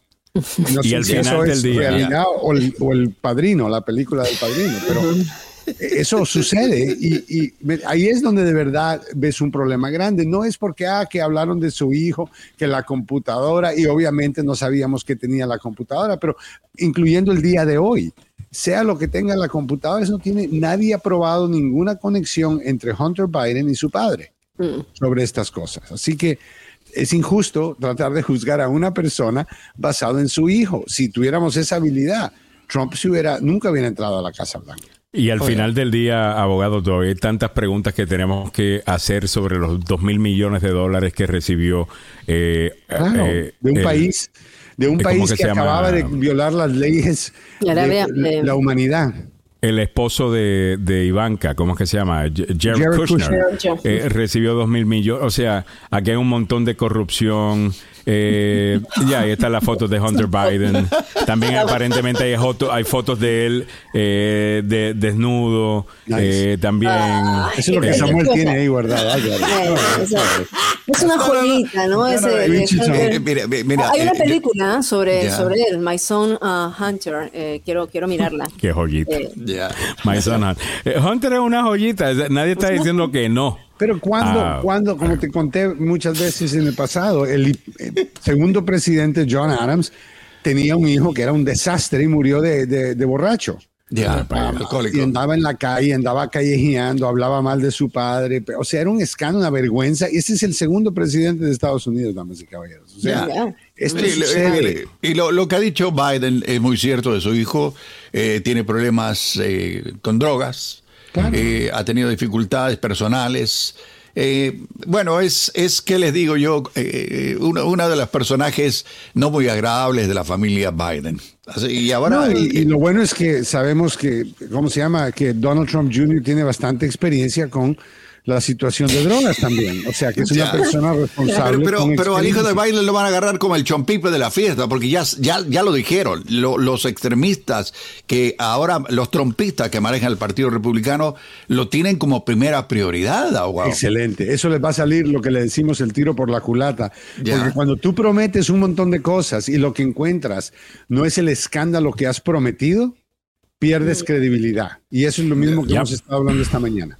Ya. Y es lo que hacen una y otra vez, que exageran lo que tienen y la gente pierde. Y- y yo- y yo quiero- y la, parte más, a mí me gusta conectar cosas aunque son con distancia, pero ¿cómo voy a conectar yo la economía, el precio de la gasolina, el transporte en este país, la situación que tenemos con las compañías de ferrocarriles, todo lo que está pasando? ¿Cómo lo vamos a resolver con la computadora? De Hunter Biden, a menos que sea una computadora mágica que haga cosas y, y haga cosas desaparecer y la foto desnuda de él. Ahora llueve. O sea, no entiendo no, no entiendo cuál es la conexión. ¿Me entiendes? Si lo que Sí. van a ir al Congreso es a resolver problemas, Alejandro.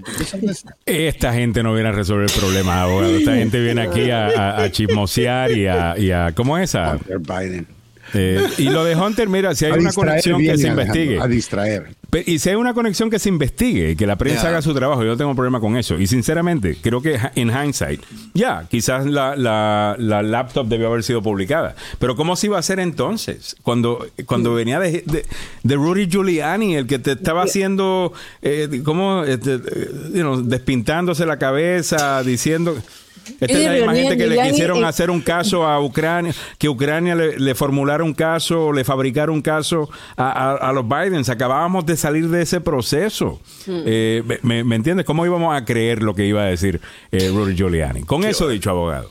Ya. Ahora Bueno, sí, ¿te Samuel, dale para adelante con el tema de la Constitución. No, básicamente Entonces, le, quería preguntar su opinión eh, al abogado Joseph Malouf, que es un hombre que eh, es constitucionalista y que ha dado a, conocer públicamente qué piensa de lo que dijo este señor. Porque el, es, el, el tema, la nota de opinión del Washington Post dice, Trump hace un llamado para suspender la constitución, es algo muy peligroso para ignorarlo, abogado. Bueno, eh, esencialmente en ley, lástima que Carlos no está aquí, pero en la ley criminal a esto le llaman confesión. Ah, cuando tú anuncias de lo que te investigan y confirmas la duda que tal vez alguna persona tenía por ahí, pero mira, la constitución no es suspendible.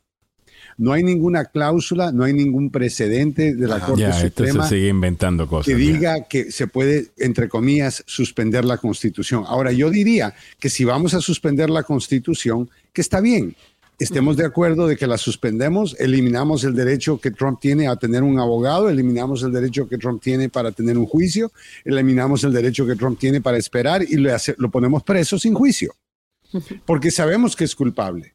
Y, y que, o sea, ¿me entiendes? ¿Cómo funcionaría de la otra forma? No, no hay man- si vamos a vivir como una república democrática bajo lo que es eh, la constitución, este documento sagrado de la nación, entonces no puedes, entre comillas, terminarlo o suspenderlo como él anuncia. Eso es una declaración de dar un golpe de Estado. Es decir, la constitución dice que el que gana los votos va a la Casa Blanca. Yo voy a ignorar eso y el que va a ir a la Casa Blanca voy a ser yo por razones personales y vamos a, a terminar la constitución. O sea que paremos el proceso completo de leyes, paremos el proceso de elección, paremos la Corte Suprema, porque todo esto está en la Constitución. Y si tú vas a suspender la Constitución, no vas a suspender solamente la parte que le ayuda a Trump para regresar al poder, vamos a suspender todo.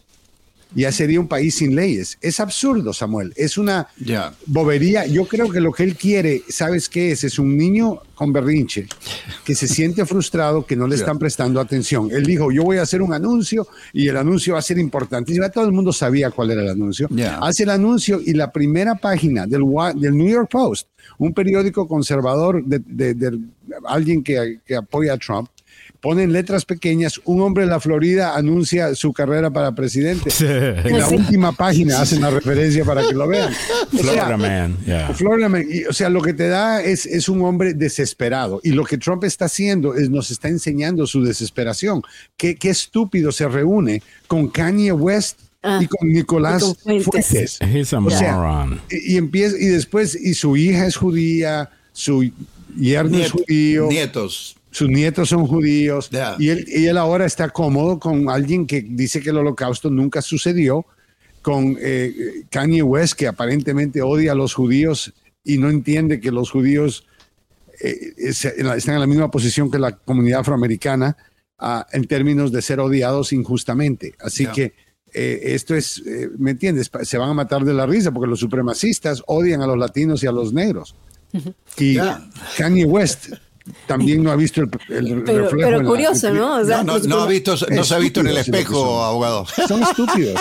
Gente tonta que cree que van a llamar atención. Ay, yo sé lo que voy a hacer. Yo voy a, a decir que odio a los judíos. Bueno, ahora la carrera de Kanye West va a empezar a bajar rápidamente. Bueno, Y ya- a costar- ya- Y no, y, y más, aparte, mucha plata aparte de ese, con el otro chismecito que es que le tiene que pagar a la ex esposa 200, ¿cuánto es? 200 mil dólares mensuales por alimony. Sí, por eh, child support, no por alimony, child support. por child support. Pero, sí, con Kim Kardashian. Bueno, esa es la vida real. Y sigue enojado porque Kim se fue con Pete Con- Davidson y aparentemente desde ese momento como que perdió control de su mente. Va a donde Trump con un supremacista, con una persona que no cree en el holocausto. Donde Trump, que como Samuel menciona, parte de su familia con Ivanka es judía, y él, y él habló de los judíos, que, que Netanyahu por aquí es mi mejor amigo, y yo voy a poner la embajada, todas esas cosas, y al mismo tiempo tiene a Nicolás Fuentes en la casa, en la casa, en, la, en el Mar-a-Lago, comiendo y sentándose a hablar con él. O sea, si él va a ser una influencia y es un candidato para la presidencia en el 2024, tiene que comportarse de esa forma. Y aparentemente no lo va a hacer, cree que eso le va a funcionar. Sabes que la gente está cansada de las boberías de Donald Trump. Hastiada, hastiada ya de, de- de estas cosas, además de las de los supuestos escándalos que no son escándalos y las exageraciones que, que, que siempre eh, Mira, están lo- haciendo. yo veo a Donald Trump como el mismo personaje que estaba antes, durante y después de la Casa Blanca, buscando cualquier tema que llame la atención para mantenerlo a él en el- la cúspide. Ahora, una pequeña, una pequeña, a, a- añadirle a lo que Samuel está diciendo. ¿Y qué de los documentos clasificados? ¿No creen ustedes que él se los llevó porque él pensó que él iba a seguir en el poder? Sí. Mm, ya, es probable. Eso tiene más sentido. Más sentido de que se los llevó para, para hacer algo más eh, importante o siniestre, porque si hubiera sido para hacer algo siniestre, esos documentos se hubieran puesto en un lugar secreto, bajo ba- cajas de seguridad y todo, porque eh, hubiera sido un secreto. Yo creo que él se llevó todo de la Casa Blanca porque él dijo, bueno, la otra semana o el otro mes voy a regresar. Ya. Ah, Está- esa es mi opinión, no, no es, no es nada. Eh, Es de- increíble, sigue con su fantasía de ser restituido como, como presidente. Lo que dijeron mí me encanta porque él se, él se, él, él se inventa cosas que se pueden hacer.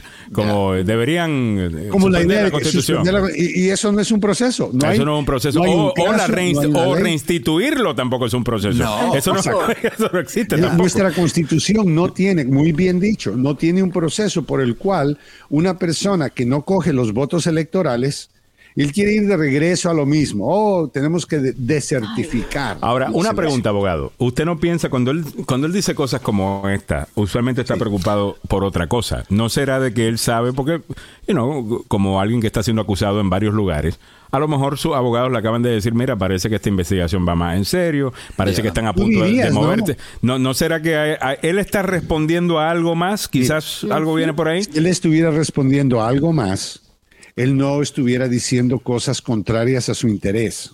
Él estuviera diciendo cosas como lo siguiente, él estuviera diciendo, o tomando oportunidad para decir, eh, para no reunirse con Kanye West, para no reunirse con Nicolás y poner un anuncio y decir, como candidato para la presidencia, yo quiero anunciar de que eh, la gente antisemética, o sea, ¿me entiendes? Estas oportunidades que tienen personas que Ronald Reagan las utilizó muy bien, que Trump tiene para poder entonces eh, reflejar que él es candidato y que cualquier ataque es político. No va a funcionar si lo primero que dice cuando abre la boca es de que, de que él no sabía quién era Nicolás eh, Fuentes, o Mm. que él no sabía que no, no, no defiende ni siquiera que estuvo con Kanye West. Nadie debería estar con Kanye West en este momento. Tipo es un loco y está hablando cosas terribles y se pone una máscara y se pone a hablar con Alex Está Jones. loco, no, no. Alex Sí, sí. Jones. Hablar de Hitler, ya. ¿Sabes que Alex Jones tuvo que defender a los judíos?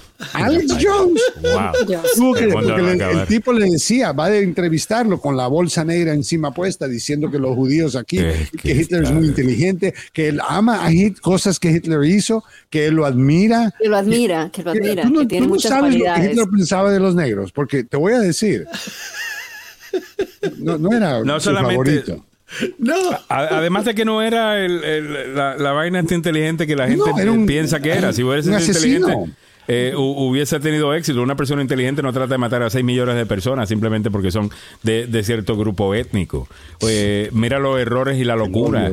eh, que, que cometió y, y- y cómo quería meterse en lugares donde no podía, no, no tenía suficiente fuerza para hacerlo y así fue que terminó. O Pero sea, esta de llamada, inva- esta llamada, Alejandro, de- desconectado de la realidad totalmente, igual que Kanye West, by the way. Es lo que estamos viendo. Trump está dentro de ese mundo ahora. Él está llegando a eso donde creo que le está abriendo las puertas a alguien como Ron DeSantis que se mira súper normal cuando miras lo que Trump está haciendo. Ya. Y la gente está cansada de estas boberías porque por ahí vienen las conexiones, ¿no? Tal vez tú eres fanático de Trump, pero tienes un sobrino que es judío o una cuñada que es judía o tu, tu hermana se casó con una persona judía y por ahí viene infiltrándose este o concepto de odio y reduciendo a, la gente. que Además que imagínate tener que relitigar Hitler. No, y creo que el mundo justificar- entero, creo que ya esto está más que debatido, creo Oye, que ya está... eh, Come on, o sea, ¿de qué estamos hablando? El partido de nuevo, de Lincoln, desgaste, de Lincoln, de Eisenhower y de Reagan, ahora son el partido de Donald Trump y Kanye West. O sea, eh, esto es increíble. A ver, eh, dice Diego Barco, ¿qué opinan del Special Prosecutor asignado, el fiscal especial asignado a investigar los eventos del 6 de enero y el robo de documentos de la Casa Blanca? ¿Creen que Trump lo va a usar para su beneficio? Pregunta Claro, Diego, Diego, eso, eso es lo que hace Trump. Cada vez que alguien hace algo, él le da la vuelta al asunto y lo utiliza. Ahora, el punto con un fiscal independiente como este, un fiscal especial, mejor dicho, es el hecho de que evita este argumento de que, eh, directamente Biden está jalando todas las, las cosas aquí, haciendo las decisiones. La realidad es que le da credibilidad y un poquito de independencia, pero no podemos olvidarnos de que el problema no está ahí. El problema es la conducta de Trump, lo que Trump hace. Ahora, con los documentos, no es el caso donde alguien, primero recuérdate, él dijo que él no tenía nada y que alguien había plantado los documentos ahí. Ya. Sí, y- y- Después dijo que él se los llevó, pero que los declasificó mágicamente, automáticamente. Entonces, si, si, si el gobierno está plantando documentos, ¿por qué plantaron documentos que él había declasificado? No, no, y lo, más gracioso, abogado, que muestran una foto de los documentos porque están así tirados en el suelo, ¿no? Y él dice, pero yo no los tenía así desordenados. ¿Y Sí. usted, que, y usted no había dicho que no los tenía? Y también se enoja porque se llevaron sus pasaportes. que estaba pegado al pasaporte? digo, yo no tenía los documentos, los documentos del FBI me los puso ahí, pero cuando ponen la foto, bueno, yo así no los tenía.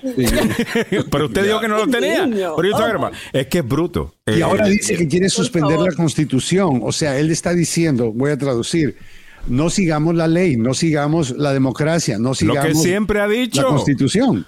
La ley Pero ahora a mí no aplica. letra. Exacto. La ley no aplica cuando yo no quiero que... O sea, la constitución aplica si yo gano, pero si no gano, no aplica. Eh, Eso Bueno, es lo que él te está y eso diciendo. pareciera como algo, eso pareciera como algo que alguien, que jamás alguien diría públicamente, pero él literalmente ha dicho cosas similares. Inclusive cuando le preguntaron qué crédito, qué tanto crédito debe recibir él, eh, si ganan sus candidatos o si pierden. Y él dice, bueno, si ganan, me merezco todo el crédito. Si pierden, pues no. No es culpa mía. No es culpa Lo mía. tenemos en grabación, eso es una... O sea, ese es él hablando. Y lo dice con una sonrisa, con un smirk, you Mira, know, una sonrisa. Mira, eh, dice, "A mí yo, no me catalo- importa". yo catalogué a Trump como un tipo muy eh, poco creíble después de lo que ocurrió en, eh, en Virginia, en la universidad, donde hubo este enfrentamiento y que dijo, algunos de estos grupos son buenos y otros son malos, pero son todos buena gente. ¿Cómo O sea, hacen todos hasta buena ahí gente? llega-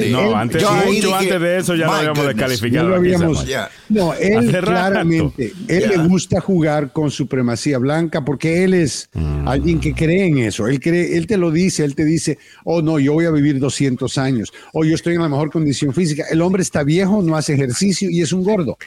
Obs- o- o- you know, no, o sea, he's obese, es obeso, no es un poquito de peso, es obeso. Ya. pero, pero ahora- logra su cometido. El, el cometido que logra es siempre esta cortina de humo, de que hablen de él, de sus idioteces, y no de que hablemos de lo criminal que es él y que nos enfoquemos en lo verdadero que está preocupando al país. O sea, siempre terminamos con este tipo Pero ahora- sale con todo eso. Pero ahora le toca a los republicanos una oportunidad más y ahora creo que van entendiendo a pararse y, y- y hablar acerca de esta propuesta de Trump de esencialmente dar un golpe de Estado y decir, no, nosotros no creemos en la suspensión de la Constitución, creemos en la Constitución y lo que la Constitución representa para este país y no vamos a estar a favor de Trump con esto. Punto. No Háganlo, dicen, sean no hombres sí. y mujeres. Lo dicen de manera muy tibia, sin condenar el hecho, y no lo van a y no lo van a condenar, abogado, porque eh, no les conviene. Tienen que hacerlo No porque ya se están quedando sin tiempo. Si quieren todavía que el partido sobreviva, porque estaba comentando este fin de semana con un amigo que, que está en los medios y me cuenta, ¿no? Me dice, ¿por qué no los republicanos tomaron la oportunidad cuando la tenían enfrente, cuando Trump iba a terminar ya, de condenarlo en el impeachment? Saber que él ya había terminado prácticamente el periodo de, de los cuatro años de terror que dio y coger esos, estas semanas que le quedaban para destituirlo del poder y, y con, y legalmente declarar que él no puede correr, no es elegible para correr si hubiera desaparecido en la historia. Claro, es un, un capítulo feo como el de Richard Nixon, pero mire el capítulo que tenemos ahora enfrente. Alguien Le tienen miedo a los votantes, abogado. Ya. Le Sí, tienen miedo pero- a sus votantes y por esa razón no lo, no lo hacen, lo que es súper cobarde. Eh, Sabían que lo iba a correr un- una primaria, lo más seguro Trump. O sea, es que Trump es lo más tóxico que hay. Dicen que No hay nada con un narcisista eh, maligno, eh, que realmente tú no puedes jugar con ese tipo de personas. Lo único que tú puedes hacer es tratar de retirarte porque no importa lo que tú hagas, te va a querer hacer daño. Y es vengativo. Y es. O sea, no puedes jugar con él. No puedes ganarle. Y no puedes jugar con él. Lo único que puedes hacer es, mira, poquito a poco separarte. Y creo que es lo que está queriendo hacer el Partido Republicano. Analice la recomendación para lidiar con un narcisista maligna, maligno. Es eso lo que te recomiendan. Ah, eh, no, no, por cualquier cosa que hagas, lo, lo único que hace es despertar la furia de esa persona para que te haga más daño. Es bien difícil. Y eso es básicamente lo que tenemos acá. I mean, he's- he's- y ese es el, problema que tiene el Partido Republicano. Pero, pero bueno, no bueno. Saben, tienen que ponerse los pantalones de, cre- de ya hombrecitos y señoritas grandes. Nunca ha estado más débil, en mi opinión. Y yo No. creo No. que si van a hacerlo, este es el momento de hacerlo porque está débil. Sí. I mean, he's a- es, es visto como un loser. Esta es la tercera elección in a row ah, que, que básicamente sus candidatos pierden. Mañana lo más seguro que su candidato Herschel Walker va a volver a perder. Mm. Eh, o sea, eh, este es el momento. Ah, pero los republicanos le tienen todavía miedo. Mira con el cuidadito que hablaron de, de- de- de- del comentario de suspender la constitución. Es tremenda cosa. Pero yo estoy- Republicanos conservadores, constitutional conservatives, les encanta llamarse a ellos. Yo quiero escuchar a Ted Cruz hablar de esto. Oh, Yo no. quiero escuchar a Mike Lee de Utah hablar de esto. Que No, se llenan la boca hablando de que son con- eh, conservadores constitucionales. A ver qué dicen de esto. A ver qué pasa con el partido de ley y orden. La ley y orden nace, damas y caballeros, en nuestra constitución. Ahí se crea el partido, el partido, el, el cuerpo ejecutivo, que adentro del cuerpo ejecutivo están las agencias que enforzan la ley, como el FBI, el Departamento de Justicia y todas las cortes que vienen de la constitución y el pro. O sea, obviamente. Sin eso no tenemos Estados Unidos, no es, es nuestro país, es, no sé, ah, un país eh, autoritario. Bueno, se nos acabó el tiempo. Muchísimas gracias al abogado Joseph Maluf. Hemos llegado a ti gracias al abogado Joseph Maluf y ha estado en un accidente de auto en el trabajo o negligencia médica. Llame al abogado Joseph Maluf, 33 años de experiencia. Le ayudan a usted no solamente porque sabe cómo manejar eh, un caso, sino también que ha establecido cierta reputación. Las compañías de seguros saben cuáles son los abogados que van a corte y pelean y cuáles son los abogados que están pues, para ganarse un poquito ahí y, y no van a hacer el trabajo. El abogado Joseph Maluf es reconocido a nivel nacional y debería usted llamar inmediatamente al abogado Joseph Maluf 301-947-8998, ya sea un accidente de auto en el trabajo o negligencia médica. Algunas veces un abogado le puede decir, mire, yo no creo que le van a dar mucho. Bueno, no he hablado con el abogado Joseph Maluf. eh, que ha tomado un caso de 40 mil dólares y se convierte en un caso millonario. Eh, dependiendo, ¿no? Obviamente usted tiene que tener un el, el abogado Joseph Maluf no agarra casos frívolos. O sea, eh, hay que mantener una reputación. y, por esa Creemos en la razón es verdad. que, eh, que claro está, eh, tiene que ser un caso de verdad. Llame al abogado Joseph Maluf. 301-947-8998, pero que lo diga Don Samuel Galvez.